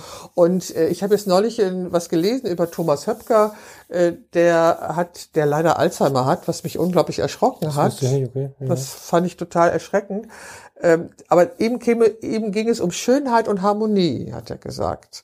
Also der hat ja viele Sachen fotografiert. Ich weiß nicht, ob der Thomas Höpker Begriff Ich ist. liebe den. Ja. so. Und dachte ich mir, darum geht's mir auch. Mir geht's auch, auch um Schönheit, um Harmonie. Es gibt ganz viele schreckliche Sachen auf dieser Welt. Und ähm, aber das möchte ich nicht fotografieren. Ich möchte eben Harmonie und Schönheit fotografieren, weil uns das auch weitermachen lässt. Also ich glaube, dieses Herunterfahren ist unglaublich wichtig. Und ich habe das erst gelernt, dass ich herunterfahre und, und dann wirklich auch äh, weg bin und da, da eine Distanz zu diesem, also guck mal, ich hatte an, an manchen Tagen oder andersrum, als ich dieses äh, Göttingen-Shooting letztes Jahr gemacht habe, da hatte ich manchmal bis zu sechs Shootings am Tag. Und dann war ich am Ende so fertig, dass ich 15 Shootings absagen musste, weil ich nicht mehr konnte. Wir haben viele kommuniziert währenddessen und ich habe mir auch Sorgen gemacht. Ähm, dass ich frage die ganze Zeit nach, der, nach dem Unterschied, weil wir uns da sehr gleich sind und du die ganze Zeit davon sprachst, dass das ein Unterschied ist. Wenn ich sowas fotografiert habe, ich habe dir gerade kurz, während du erzählt hast, mein Buch hingehalten, ähm, was immer in der Fototasche, auch in meiner Alltagstasche ist, welches auch immer gerade aktuell ist. Ich glaube, ich habe noch kein fotografisches Treffen verlassen. Das jetzt gleich wird so eins sein, weil äh, ich meiner Mom noch helfen muss. Aber sonst habe ich noch kein, in welcher Form auch immer, intensives Treffen verlassen, ohne danach an einem Park, an einer Bank irgendwo anzuhalten, mir einen Kaffee oder Tee to go zu holen und nochmal fünf bis zwölf Seiten ein Buch zu lesen und wirklich für mich zu sein. Ich bin bei aller Liebe zum Menschen und bei aller Extrovertiertheit, die man erwarten könnte, fühle ich mich dann noch sehr introvertiert. Ich bin super gerne alleine ähm, oder mit Menschen zusammen, mit denen man gut alleine sein kann. Ich finde, dass man ganz toll mit Menschen zusammen alleine sein kann. Ähm, das ist wahrscheinlich eine eigene Sendung wert, aber das, ähm, nee, das eint uns auch. Das ist, ähm, das ist, da sprichst du mir total aus der Seele. So. Ich habe ganz neugierig gerade so den Unterschied gesucht, den du beschrieben Ja, ich glaube, hast. es gibt immer noch, ich glaube, es, also ich glaube, ich habe einfach mehr Routine. Dadurch, Du meinst in der Abspaltung? Ja. In der, ja, das kann sein. Die, die Distanzierung des Ganzen ähm, kann ich nicht sonderlich gut. Wenn ich ähm, von einem äh, Menschen oder einem Moment oder von mir aus auch von dem, was eine Schokomilchtasse mit mir macht, in dem Moment äh, fasziniert oder getroffen bin, positiv wie negativ, ähm, ist es schon was, was sehr laut passiert. Ich kann das danach ganz gut fallen lassen, so wie ich auch den schlimmsten Streit in fünf Minuten vergessen haben kann, wenn wir irgendwie einen Abschluss gefunden haben. Es wird überhaupt nicht nachtragend. Mm, Aber es ist in dem Moment schon sehr intensiv. So. Und das ist ja das, wo ich auch glaube, dass ich ähm, mich anschauen muss als Meister dieses Problems und nicht andere und nicht nur, weil anderes anders machen und anderes distanzierter machen, ihnen den Vorwurf daraus machen ich müssen. glaube einfach, ähm, dass die verletzt, dieses dich verletzen können leichter ist, wenn du nicht in die Distanz gehst. Also wenn du in die Dis wenn du dir, wenn du in der Lage bist, äh, wirklich ganz bewusst etwas zu beenden und dann in Distanz zu gehen, verlässt du ja die eigentliche Situation und dann ist die Verletzlichkeit nicht mehr da. Könnte ich mir vorstellen. Ich überlege gerade, wie das bei mir ist. Ich hatte eine Kundin, die hatte sich kein Bild ausgesucht, weil ihr keins gefallen hat. Das hat mich sehr Ich glaube, ich glaube, dass dieser Punkt der Fotografie in meinem, das kommt mir jetzt gerade so, ich gucke die ganze Zeit Bilder von dir an, während wir sprechen, das ist auch so super inspirierend. Ähm, ich glaube, dass dieser, oder mir kommt gerade der Gedanke, dass diese Fotografie mir so wichtig ist, dass es mein, eins meiner größten Probleme bei so viel, wirklich vielen Dingen, die man Probleme nennen könnte, eins meiner größten Probleme ist vielleicht, wenn diese Intensität nicht leben darf. Und Na, sie, da- darum geht's oder wenn ich in eine. Form, nein, warte, wenn ich in eine Form gedrückt werde von dem, was im Außen passiert, das ist, glaube ich, so ein bisschen das Aber Ding. das verstehe ich zum Beispiel nicht. Wie passiert das? Also naja, guck mal, ich finde persönlich, oder nein, in meinem Leben ist die Fotografie ganz weit oben. Sie gibt mir Wie unfassbar mir- viel. Nein, das ist nicht kein Unterschied jetzt. Äh, nein, nein, ich versuche dieses, ich bin jetzt äh, gerade wieder ich, bei unserem Grundproblem, warum ich aus der Menschenfotografie Ja, ja. rausgerutscht bin und was, bin was meine Zeit bei. Anpassungsstörung ist. Ich bin jetzt kurz von unserem Unterschied weg, sondern ich bin gerade bei diesem Anpassungsstörungsding und äh, was, was ein bescheuertes Wort eigentlich. Mm, Ich muss immer wieder dieses Bild angucken, da musst du mir gleich was zu sagen. Aber Ja, gleich, gerne. sonst versauen wir es total. ähm, für mich ist es nach der Liebe das Größte, glaube ich. Weil es mich so klar sehen lässt, weil es mir in ganz schlimmen Situationen so weitergeholfen hat. Und diese Situation darf ich inzwischen gepaart mit dem wundervollen Zufall, in meinem Job viele Dinge gelernt zu haben, die mit der Psyche zu tun haben, habe ich heute das große Geschenk, eigene Erlebnisse mit gepaart mit dem einen oder anderen Wissen aus dieser Zeit in einen Podcast zu legen und von Menschen die Antwort zu bekommen, dass es ihnen hilft. So. Das ist ja auch meine Fotografie, auch wenn ich dann kein Bild zeige in dem Moment. Und auch die Fotografie als Foto, von mir aus sogar im Briefmarkenkanal, also bei Instagram. Ähm, es ist mir alles unglaublich wichtig und ich glaube, dass der größte Bruch ist, wenn jemand mir vermittelt, wie unwichtig es ist. Wenn Leute Wieso lässt du zu, dass das ist meine das Frage. sagt? Das ist ja, das ist ja die große erstaunliche Erkenntnis, die ich habe, was ich gerade meinte mit dem Unterbewusstsein und Ja. so. Eigentlich glaubte ich das nicht zuzulassen, habe viele Mechanismen, viele Ideen, viele Werkzeuge, das nicht zuzulassen und vermittel das inzwischen auch. Und dennoch bin ich auf der fotografischen Ebene sehr angreifbar, weil mir ist jedes einzelne Bild so unglaublich wichtig und eine, ein inflationärer Umgang mit der Fotografie verwirrt mich schon, wenn Leute 30 Bilder am Tag posten und so, da komme ich schon nicht mit klar. Das ist ja aber gar nicht böse gemeint, weil vielleicht haben die genauso einen intensiven Grund wie ich. Vielleicht ist manchmal eine Masse auch was Befreiendes. Das weiß ich alles nicht, weil ich bin ja nur in mir. Die Bewertung anderer geht mir aber immer ferner. Also es wird mir immer ferner, über andere Werten zu wollen. Du merkst, dass ich jetzt die ganze Zeit auch immer wieder versuche, irgendwie, nee, das kann ich nichts für, das ist, da können die nichts für, das ist bestimmt auch toll und so, weil ich merke, wie sehr es mich verletzt, wenn Leute versuchen, was zu bewerten, was ja quasi mein Leben ausmacht. Und ich habe jetzt erst wieder in Bezug auf die People-Fotografie, kontemplativ, 100% kann mir keiner was erzählen. Natur kann mir keiner was erzählen. Das sind meine Momente und es ist niemand, der das zu beurteilen hat. Und wenn ihm nicht gefällt, dass eine Raufasertapete einen schönen Lichtschein hat, dann ist das in Ordnung, aber es ist mein Moment gewesen. In der People-Fotografie habe ich mich von meinem Unterbewusstsein, von was auch immer, verleiten lassen, dass ich nicht gut genug bin, weil ich halt anders bin. Das Problem von denen, die anders sind. Habe hab ich hier selber nicht bemerkt, dass ähm, was wir ja immer haben, wenn wir anders sind, irgendwas anders tun. Ich fotografiere nicht zum Fotografieren Menschen, die ich finde. Ich finde Menschen, im ganz normalen Leben, ohne auf der Suche nach Menschen zu sein und dann möchte ich sie fotografieren. Und dadurch ergibt sich eine Menschenfotografie, die eine große Leidenschaft, aber eine sehr niedrige Schlagzahl hat. Und das wird von außen oftmals nicht gesehen. Und da habe ich mich vom Unterbewusstsein völlig wegschieben lassen, habe mir das nehmen lassen. Das ist mir aus der Hand gefallen. Und das ist mir gerade, es wird mir gerade jetzt in diesem Gespräch so super bewusst. Und da bin ich sehr, sehr dankbar für, wie intensiv das Unterbewusstsein und der Einfluss von außen uns ähm, lenkt, Ding, lenkt ja, und ja. Dinge wegnehmen äh, können. Und wenn wir nicht so inspirierende Menschen haben, die äh, einen inzwischen so lange, so nah rangelassen haben, wie du das inzwischen getan hast, völlig egal, dass jetzt hier gerade ein Mikrofon läuft, sondern das ist ja auch ohne Mikrofon so. Wie soll ich denn da rauskommen? Weißt du? Und deswegen ähm, bin ich gerade sehr, sehr dankbar, da wieder so ein Puzzlestück eingesammelt zu haben, weil das, was ich ähm, tue, mit mir alleine, mit dem Podcast, völlig egal, ist ja niemals ein Endwissen, sondern immer ein Weg. Und das war jetzt mal eine Wegstrecke, die ich da gemacht habe. Keine Worte, vielen Dank.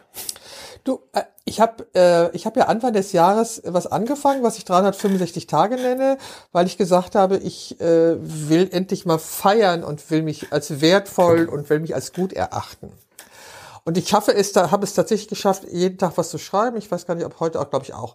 Und ich habe irgendwann einen Beitrag geschrieben oder äh, mich darauf eingelassen, ähm, was die Fotografie für mein Leben bedeutet. Und ich habe da eine Parallele zum Eros gezogen. Mhm. Eros ist ja, hat ja nicht nur das mit Liebe zu tun, sondern Eros ist ja eine Energie, die dich quasi am Leben erhält. Also du brauchst diesen Eros, um, um überhaupt leben zu können. Und ich habe für mich festgestellt, dass die Fotografie für mich das ist, was mich am Leben erhält. Mhm. Und weil ich mich auch gefragt habe, warum zum Beispiel ähm, also warum ich das immer, also nicht fotografieren mit dem Ende meines Lebens verbinde. Ich habe ja mal eine Zeit lang, habe ich ja nicht fotografieren können und gedacht, ich würde nie wieder fotografieren. Das kenne ich, kenne ich auch, was nicht stimmt, wie wir wissen. Auf jeden Fall es gibt es für mich eine Verbindung. Also Fotografie und am Leben zu sein, ist für mich sehr verbunden. Also ich denke, die Energie zu leben, also ich liebe meine Enkelkinder. Also meine Enkelkinder haben mich gelehrt, äh, wie intensiv man lieben kann. So, ja, wie unglaublich intensiv und grenzenlos man lieben kann, weil die, weil es einfach wunderbar ist, aber egal. Ähm, so, ich war ja auch verheiratet, ich hatte auch Beziehungen, also ich kenne auch, ich hatte Hunde, ich kenne verschiedene Arten von Liebe, aber die Fotografie ist, ist, hat, die, hat diese Energie von Eros für mein Leben und ist damit mit meiner Lebensenergie verbunden. Und wenn du an der Stelle getroffen wärst oder wenn an der Stelle jemand äh, Nagel reinhaut oder Kritik übt, ist, hat das natürlich immer was mit dir ganz persönlich, mit deinem innersten Kern, mit dem, was dich am mhm. Leben erhält, zu tun. Und das ist natürlich unglaublich gefährlich. So, und da, die Seele ist natürlich bemüht, sich davor zu schützen. Wobei, das würde ich fast zum Schlusswort machen, aber da muss ich noch ein, wir reden natürlich nicht davon, dass wir in einem Fotoforum erzählt bekommen, dass der goldene Schnitt schöner wäre und so, ne? da sind wir natürlich nicht. Weil ich ja nicht zuletzt durch den Podcast für die Fotocommunity viele Fotografen noch dabei habe, die sich einfach gegenseitig den ganzen Tag ähm, zuwerfen, was sie vielleicht hätten besser gemacht und so. Das ist nicht die Ebene, von der wir sprechen. Wir reden von destruktiver Kritik, nehme ich an oder? Ja, von, von, also von jemand, der, der, der etwas zu dir sagt, ohne vielleicht nachzudenken. Oder ich glaube, du hast mal, du hast, glaube ich, mal gesagt in deinem Podcast, dass man sich vorstellen sollte, was der, warum der andere dieses Bild jetzt gemacht hat. Mhm. Dass das eigentlich wichtig ist, warum mhm. derjenige dieses mhm. Bild gemacht hat. Und nicht, äh, also ich sollte erstmal fragen, wenn ich was nicht verstehe, soll ich erstmal fragen mhm. und nicht gleich eine Kritik raushauen. Mhm. So, das mal, also diese Art von mhm. Kritik meinst genau. du so. Also es fällt mir, also wenn ich Fotos von Kolleginnen sehe, die zum Beispiel preislich in einer vollkommen anderen Klasse sind als ich, also die noch mehr Geld nehmen als ich, und ich finde das Bild scheiße, ja, kann es ja geben, weil ich denke, der, der Gesichtsausdruck, da stimmt irgendwas nicht so, ne? Äh, dann habe ich trotzdem nicht das Recht, das der Kollegin zu sagen, wenn sie mich nicht fragt. Ja. ja, und die Frage der Emotion ist ja auch, also ich finde das Bild scheiße, ist ja immer so eine Sache, darauf spielst du gerade an. Ich kann das begründen. Ich kann es auch wirklich sehr dezidiert begründen, was ich an dem Foto schlecht finde. Genau, aber äh, ich finde das Bild scheiße, ist so viel Emotion auf der persönlichen Ebene, die halt dann wehtut. Das ist halt genau das, was du ja auch nicht möchtest. Ne? Darf so. man, das geht nicht. Genau, aber ein Bild scheiße, ich meine, ich weiß, was du meinst. Ich habe ähm, einen auf persönlicher Ebene sehr geschätzten Kumpel, der sehr gerne fotografiert, äh, aber mich halt nicht kriegt damit so richtig und der fotografiert ganz viel auch so bestellte Models irgendwo, die verstehen sich auch alle gut, also das ist halt kein creepy äh, Hintergrund oder so, aber er hat ein Riesentalent dafür, zwischen den Mimiken zu fotografieren. Kennst du das? Mhm. Wenn der Mensch lacht und danach geht er in die normale Mimik und in dieser Übergang, der sieht immer sehr puppen, nee, nicht puppenhaft. Der sieht, ich finde dafür keine Worte. Vielleicht findest du sie. Äh, nein, zwischen ich, also den Mimiken ist für mich so ein ganz fester nein, aber Begriff. Ich, ich sehe manchmal auch Bilder und denke, hat die das nicht gesehen? Hat ja, sie ja, das so. nicht gesehen? Das, das kann ich gut nachvollziehen. Die Frage ist halt, wie treiben wir es halt ran? Weißt ja, ich, also ich, wenn ich und nicht gefragt werde, sage ich da überhaupt nichts nee, zu. Genau, genau, genau, genau, genau, genau. Das ist auch nicht genau. mein Recht. Genau, also genau. ich kann mich, ich kann also, mich dann über eine andere mit einer Kollegin, ich, natürlich, wenn, was, wenn ich sehe, dass ein Bild bei Instagram 6000 Likes bekommt, ja, ja, ja, ja. dann frage ich mich natürlich, wie kommt ein Bild an 6000 Likes? Ja, ja, es ist keine fachliche Betrachtung. Und, aber das ist ja genau das Ding, was, was, warum ich sage, lass uns versuchen, davon wieder wegzukommen. Ich bin so dankbar über die Zusammenarbeit mit Michael Dahmen, ähm, jetzt, äh, die wir jetzt ein Jahr lang haben es gebraucht, um diesen bescheuerten kleinen Fotoclub zu bauen. Ähm, wir haben da sehr viel für uns auch gelernt und nicht nur über Webseiten und Gesetze und all so Kram, ähm, sondern auch über solche Dinge. Solche äh, Thema Likes war ein ganz großes Thema. Er ist Berufsmusiker und spielt in der Langsess Arena in Köln. Die ist manchmal voll. Wenn du als Musiker auf so einer Bühne stehst, musst du damit erstmal umgehen, dass diese Menschen dir alle zuklatschen und so. Und ähm, dadurch hat er einen sehr gesunden Blick auf dieses Fame-Ding, auf dieses Like-Ding und wir haben in absolut Einheit gesagt, okay, pass auf, lass uns doch mal einen Gegenpol schaffen und lass uns doch mit diesem kleinen Fotoclub nicht nur die Leute dann plötzlich zu uns ziehen. Was wir machen könnten, wäre ja, wir versuchen jetzt alle zu uns zu binden, machen große Galerien da rein und dann können sie alle ihre Bilder da zeigen. Dann binden wir sie ja wieder an ein Social Media, wo wieder solche Sachen passieren.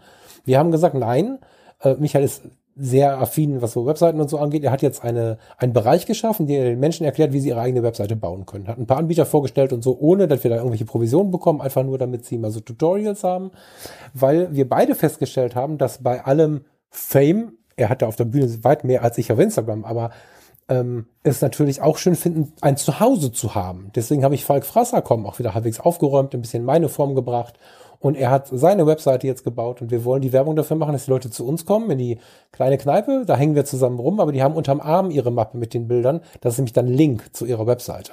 Das ist der eigentliche Wunsch. Deswegen haben wir zum Beispiel keine Galerien zugelassen. Du kannst einzelne Fotos posten. Das kannst du machen in Gruppen.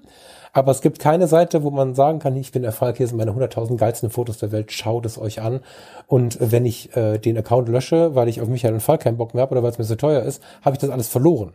Das heißt, weder die eine Emotion noch die andere geht. Wir wollen niemanden abhängig machen, weil dieses Fame-Ding auch für so komische äh, Situationen sorgt einfach. Ne? Wie du es gerade schon sagst, du hast aus irgendwelchen Gründen den Nerv einer Masse getroffen. Die Gründe sind bei Instagram sehr vielfältig, so dass Menschen, ich habe im NRW-Forum eine Ausstellung gesehen, ich werde jetzt nicht sagen, welcher Fotograf das war, ich war geschockt von diesen Fotos. Positiv oder negativ? Nee, wirklich negativ. Also ich bin ja wirklich ganz schwer zu schocken, weil ich ja ganz viel immer, ich finde für alles Gründe. so, ich finde für immer, also und wenn ich es halt nicht schön finde, dann findet es jemand anders schön. Und dann gucke ich mich um und sehe, die mögen es alle, voll geil hier. Ich kann nicht mit anfangen. Ich gehe einen Kaffee trinken jetzt. Ich finde im NRW-Forum dieses kleine Café total, ich weiß nicht warum, ich liebe das, da zu sitzen. Vielleicht brauche ich manchmal auch einen Vorwand, aber ich sitze dann da und esse da irgendwie äh, Tortellini oder trinke einen Kaffee oder was. Ähm, und dann bin ich halt gegangen und konnte die Ausstellung gut finden. Es gab eine Ausstellung, wo ich da stand und dachte, das, das kann doch nicht wahr sein. Und dieser Mensch hat über diverse Fernsehserien und so einen internationalen Ruhm irgendwann erlangt.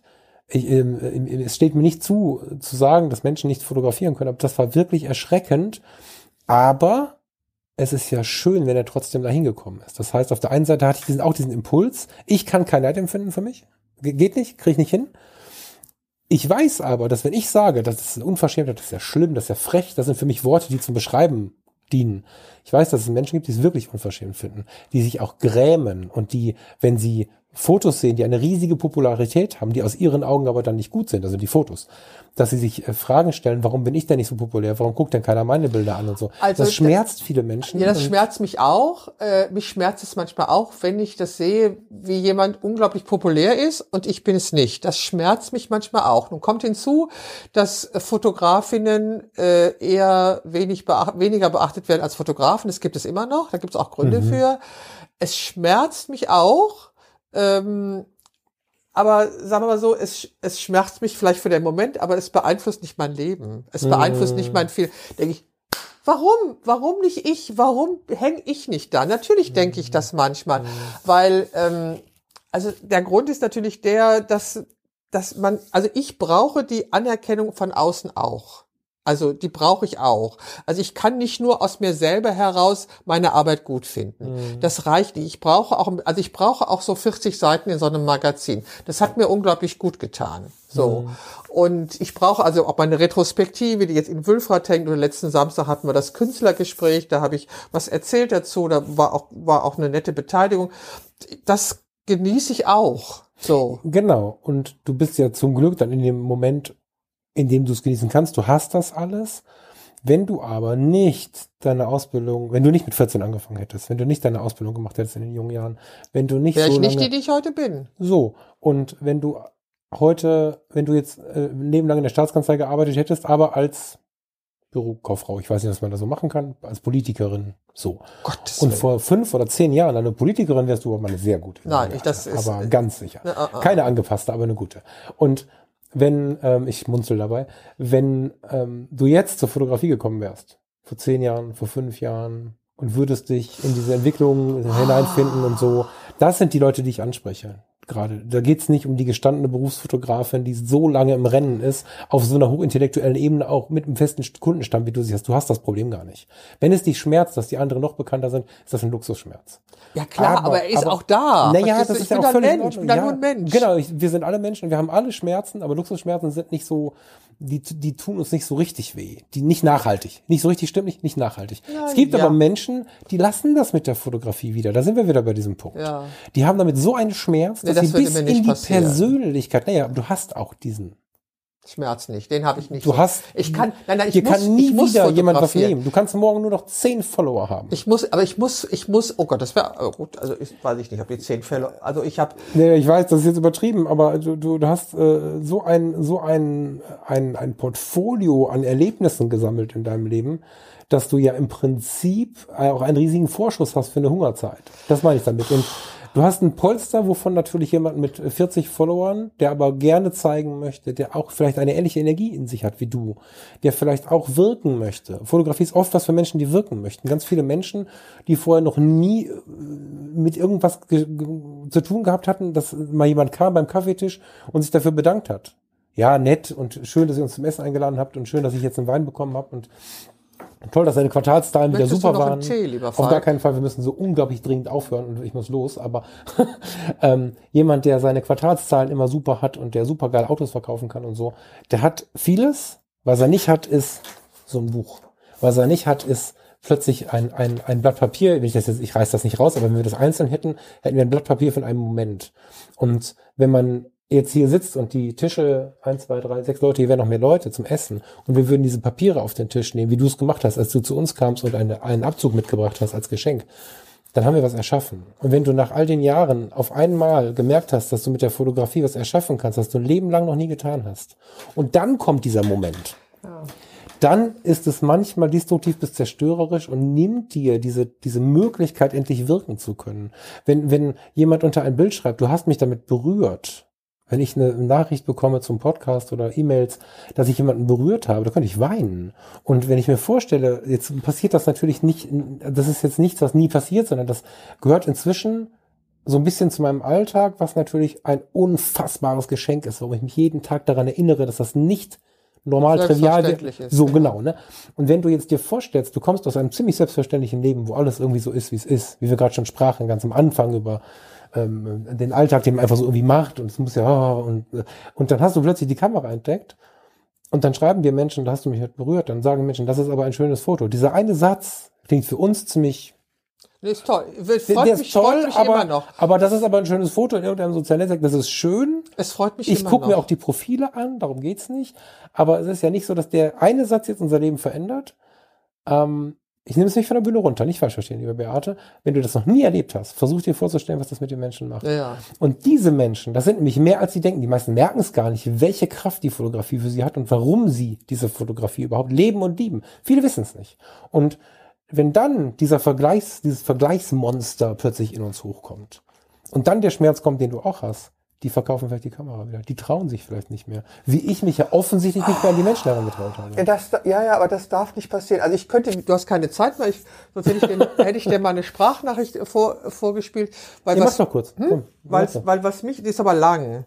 Ähm, was mich unglaublich fasziniert, ist halt, wenn jemand erkennt, warum ich oder was ich da mache. Das passiert ja auch nicht immer so selbstverständlich, dass jemand deine Bilder auch versteht. Ver, ver, verstehst du, was ich meine? Mhm. Ja, voll, ja. Und wenn jemand dann das versteht und der hat das verstanden, das muss ich jetzt gerade finden, weil ich das, äh, ich finde, das gibt's doch jetzt überhaupt nicht. Wieso finde ich das denn jetzt nicht? Hm. Wieso finde ich denn jetzt diesen, ähm, also er hat gesagt, also er hat einfach beschrieben, äh, wie er meine Fotografie wahrnimmt und äh, ich finde das jetzt nicht. Das ist jetzt doof. Das ist total doof. Aber das hat mich total berührt, dass, also wenn jemand erkennt, also so, andersrum. Es gibt jemanden, der sagt, ja, du machst doch ganz normale Atelierfotografie. Dann denke ich mir, hast du eigentlich richtig hingeguckt? Weil ich nicht finde, dass ich normale Studiobilder mache. Ne, das ist ja so, als wenn er auf der Straße rumläuft und sagt, du bist ja nur eine normale Frau. Genau, so. Ne? Und hier kein Mensch ist nur ein normaler Mensch. Gibt es nicht, genau. Ich sag je, so. Und äh, dann kommt da jemand und, und beschreibt, äh, was er sieht in meinen Fotos und dass er das sieht, was ich ausdrücken wollte. Das berührt mich unglaublich. Und das passiert auch. Also das tut schon unglaublich gesehen gut. werden. Gesehen werden. was Das für ist der Punkt, was gesehen für ein werden. Problem haben drei Viertel der Menschen in ihren Beziehungen? Was hatte ich jahrelang in irgendwelchen Beziehungen schon diesen Satz, entweder zu mir oder von mir weg? Du siehst mich nicht. Das ist ein Satz, den die Menschen ganz oft haben. In, nicht nur in Liebesbeziehungen, in Freundesbeziehungen, in Berufsbeziehungen ganz intensiv. Du siehst mich nicht. Genau, dieses gesehen werden, das genieße ich sehr. Genau, und wenn dann jemand kommt und dann ist es völlig egal, ob du seit ganz vielen Jahren ganz tief drin bist im Rennen oder ob, nennen wir ihn Peter, vor vier Jahren im Burnout vielleicht eine Ergotherapie angefangen hat in seiner, in seiner Reha-Klinik, mal Fotos zu machen. Wenn Peter dann aber irgendwann S-Klasse, Riesenjob, alles egal, mit dem einen Foto da sitzt und irgendwer sitzt dann abends von mir aus beim entsprechenden Glas Whisky oder Kaffee und sagt, boah, Peter, mit dem Bild hast du A, mich berührt, B, hast du Ist das toll. Bild gemacht, weil, oder da, Ja, er sagt irgendwas zu diesem Foto, wo Peter plötzlich denkt, da sieht mich jemand. Während Das ist- vielleicht die Es Partnerin ist das Partner, Wertvollste überhaupt, Genau. gesehen zu werden. Ja, genau. Das ist unglaublich wertvoll. Also ja, aber wir- wirklich, also ich zeige ja nun auch viele Bilder in meinem Instagram-Account. Es geht darum, dass man mich in meiner Profession halt wahrnimmt. Ähm, aber wirklich gesehen zu werden, ist halt ein Unterschied. Ich weiß, dass sehr viele Leute liken, die irgendwie mal zu mir gekommen sind und die dann einfach automatisch liken, weil wieder ein Bild von mir ist. Nehme ich denen nicht übel, finde ich total nett, mache ich ja auch manchmal, dass ich das so mache. Aber ähm, gesehen zu werden, wirklich gesehen zu werden, ist das Höchste überhaupt. Das stimmt. Und das gelingt nicht oft. Also bei dem Künstlergespräch letzte Woche hat auch, war auch die erste Frage, mit welcher Kamera ich arbeite. Ich sage immer, ich benutze die Kamera so, wie man einen Hammer benutzt, um einen Nagel einzuschlagen. aber ich da ja zum Beispiel, jetzt gehen wir, mit, dem- jetzt gehen wir aus der Sendung mit dem Unterschied raus, da bin ich ja ganz anders. Ich weiß. Ich glaube, dass das lange eine Flucht war in eine Richtung, von der ich nicht wusste, wo ich hinlaufen sollte, dass ich geglaubt habe, du, also jetzt mit 20, 25 und so, äh, mit dem, mit dem, mit dem Sprung in die Digitalfotografie und den damit ver, verbundenen äh, ständigen Entwicklungen von Kameras und so, war natürlich auch ein Neukauf relativ häufig nötig im Vergleich zu heute. Aber ich glaube auch mit kompletten Systemwechseln und so oftmals gedacht zu haben, ich ändere Probleme, die in mir sitzen. Ja, also die Fotografie, gehst du mit, dass die Fotografie keine Raketentechnik ist? Ist sie nicht, sie ist keine Sie ist eine, auf der emotionalen und auf der Verbindungsebene sehr intellektuell. Also ich, ich, finde ich, aber, ich um finde die Entwicklung, die ich in meinem Leben mitgemacht habe in der Fotografie, finde ich schon enorm, absolut. was da passiert Ich ist. meine aber auch nicht die komplette Fotografie, von der wir jetzt gerade reden, sondern ich rede davon, ein Foto zu machen, ein Porträt zu machen. Erstmal ein klassisches Porträt. Ich glaube, dass die, der große Anspruch liegt in der Entwicklung, mit den Menschen zu kommunizieren, das Bild Genau, zu interpretieren, also, dass äh, man zu, wie gehe ich Ausdruck haben daran. will. Genau, aber das reine Blendezeit ISO ist jetzt keine Gott sei Raketen- Dank das Gleiche. Gott sei. Dank aber auch keine Raketentechnik so. Das heißt, mit der Veränderung dieser Raketen oder der Nicht-Raketentechnik habe ich natürlich nicht so viel erreicht. Weil aber so viel Entwicklung auch Inspiration ist, habe ich schon viel erreicht. Und das ist, ich weiß, dass es viele Menschen gibt und da werden wir jetzt auch keine Einigung finden, Nee. weil wir müssen ja auch gar nicht so ticken wie der andere. Das finde ich aber immer wieder interessant, wie unterschiedlich das läuft. Ne? Also die, die Leica, die Leica M-Menschen sind ja völlig krass auf dieser Schiene. Die, mit denen kommst du ja kaum noch in ein anderes Gespräch, was ich gar nicht böse meine, weil ich war auch ziemlich fasziniert, als ich sie jetzt ein paar Monate mal getestet habe. Aber ja, ja, das war schon irgendwie spannend. Ähm, aber ich könnte sie auf Dauer nicht halten. Das Ding jetzt hier, Ich habe sogar den Markennamen weggemacht, weil ich das irgendwie albern finde, mit Marken zu ko ko kokettieren. Aber dass ich mir sowas hier mal kaufe, so ein chinesisches, chinesisch-russisches Objektiv mit einem manuellen Fokus und dann noch äh, da 095er Blende und dann noch so ein, so ein, so ein Diffusionsfilter drüber packe.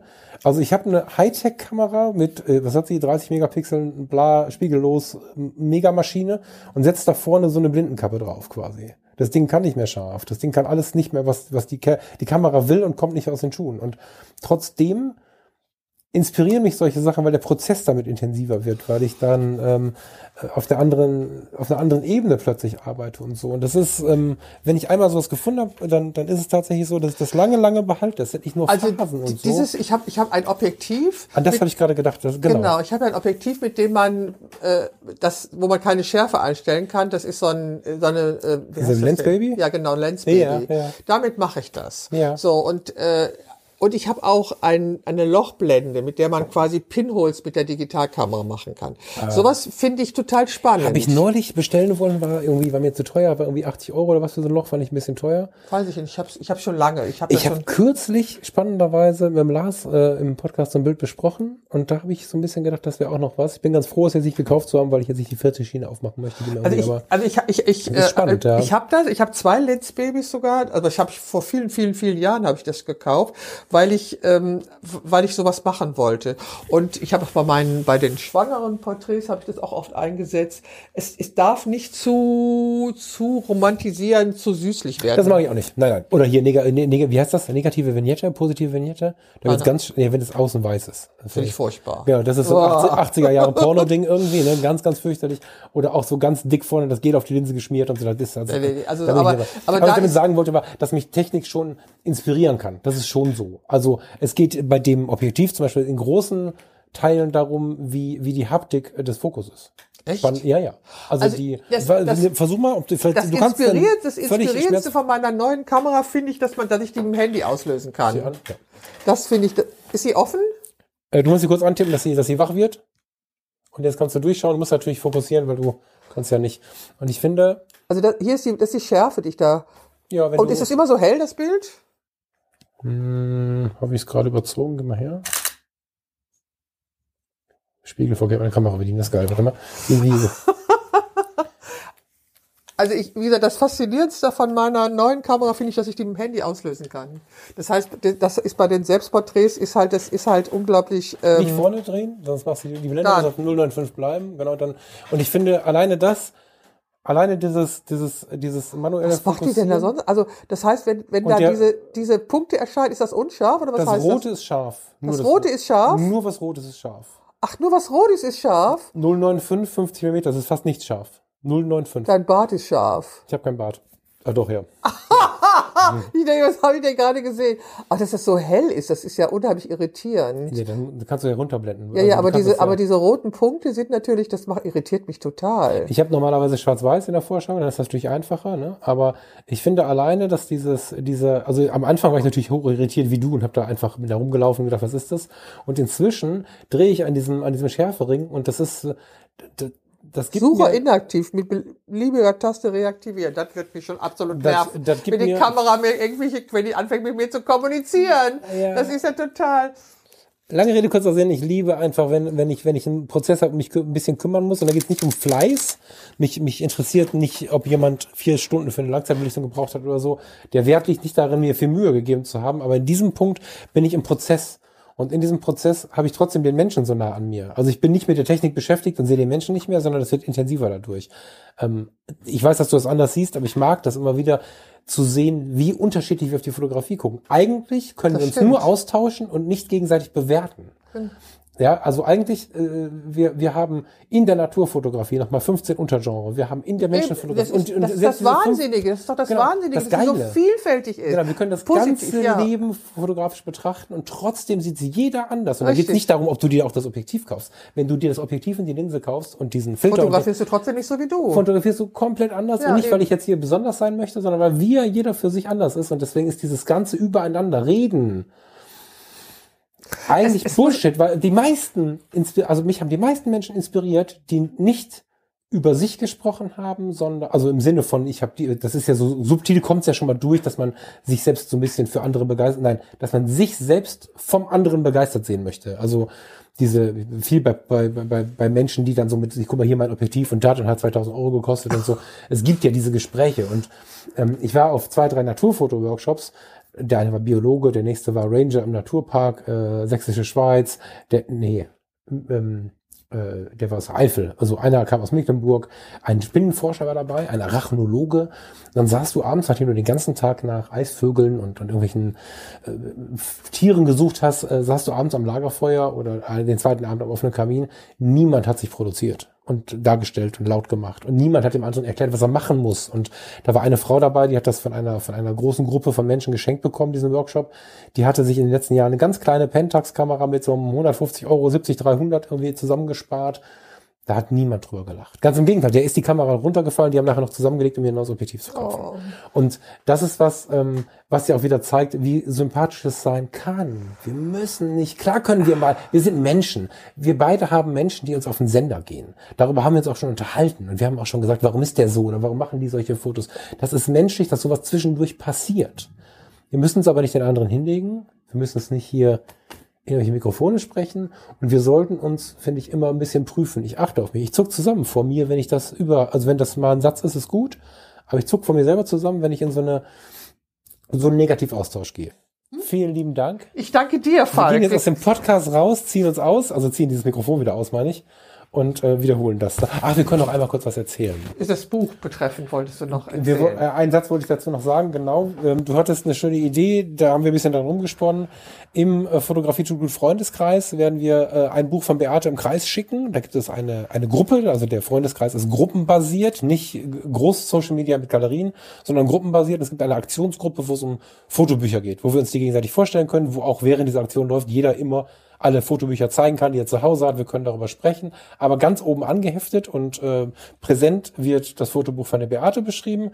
Die Beate vielleicht auch ein bisschen beschrieben und äh, darunter tauschen wir uns darüber aus, wie wir dieses Buch empfinden. Das heißt, knappe 70, das Buch von Beate, kann der oder die, die es schon gekauft haben, sich auf den Schoß nehmen, sich noch kaufen oder dieses Buch, was wir im Kreis senden, ähm, quasi bestellen und dann unterhalten wir uns darüber, was da passiert ist, was wir denn empfinden, wie wir das Buch und, naja, man muss ja sagen, das ist irgendwie Lebenswerk, passt das Ding so alt, aber äh, weißt du, wie ich meine?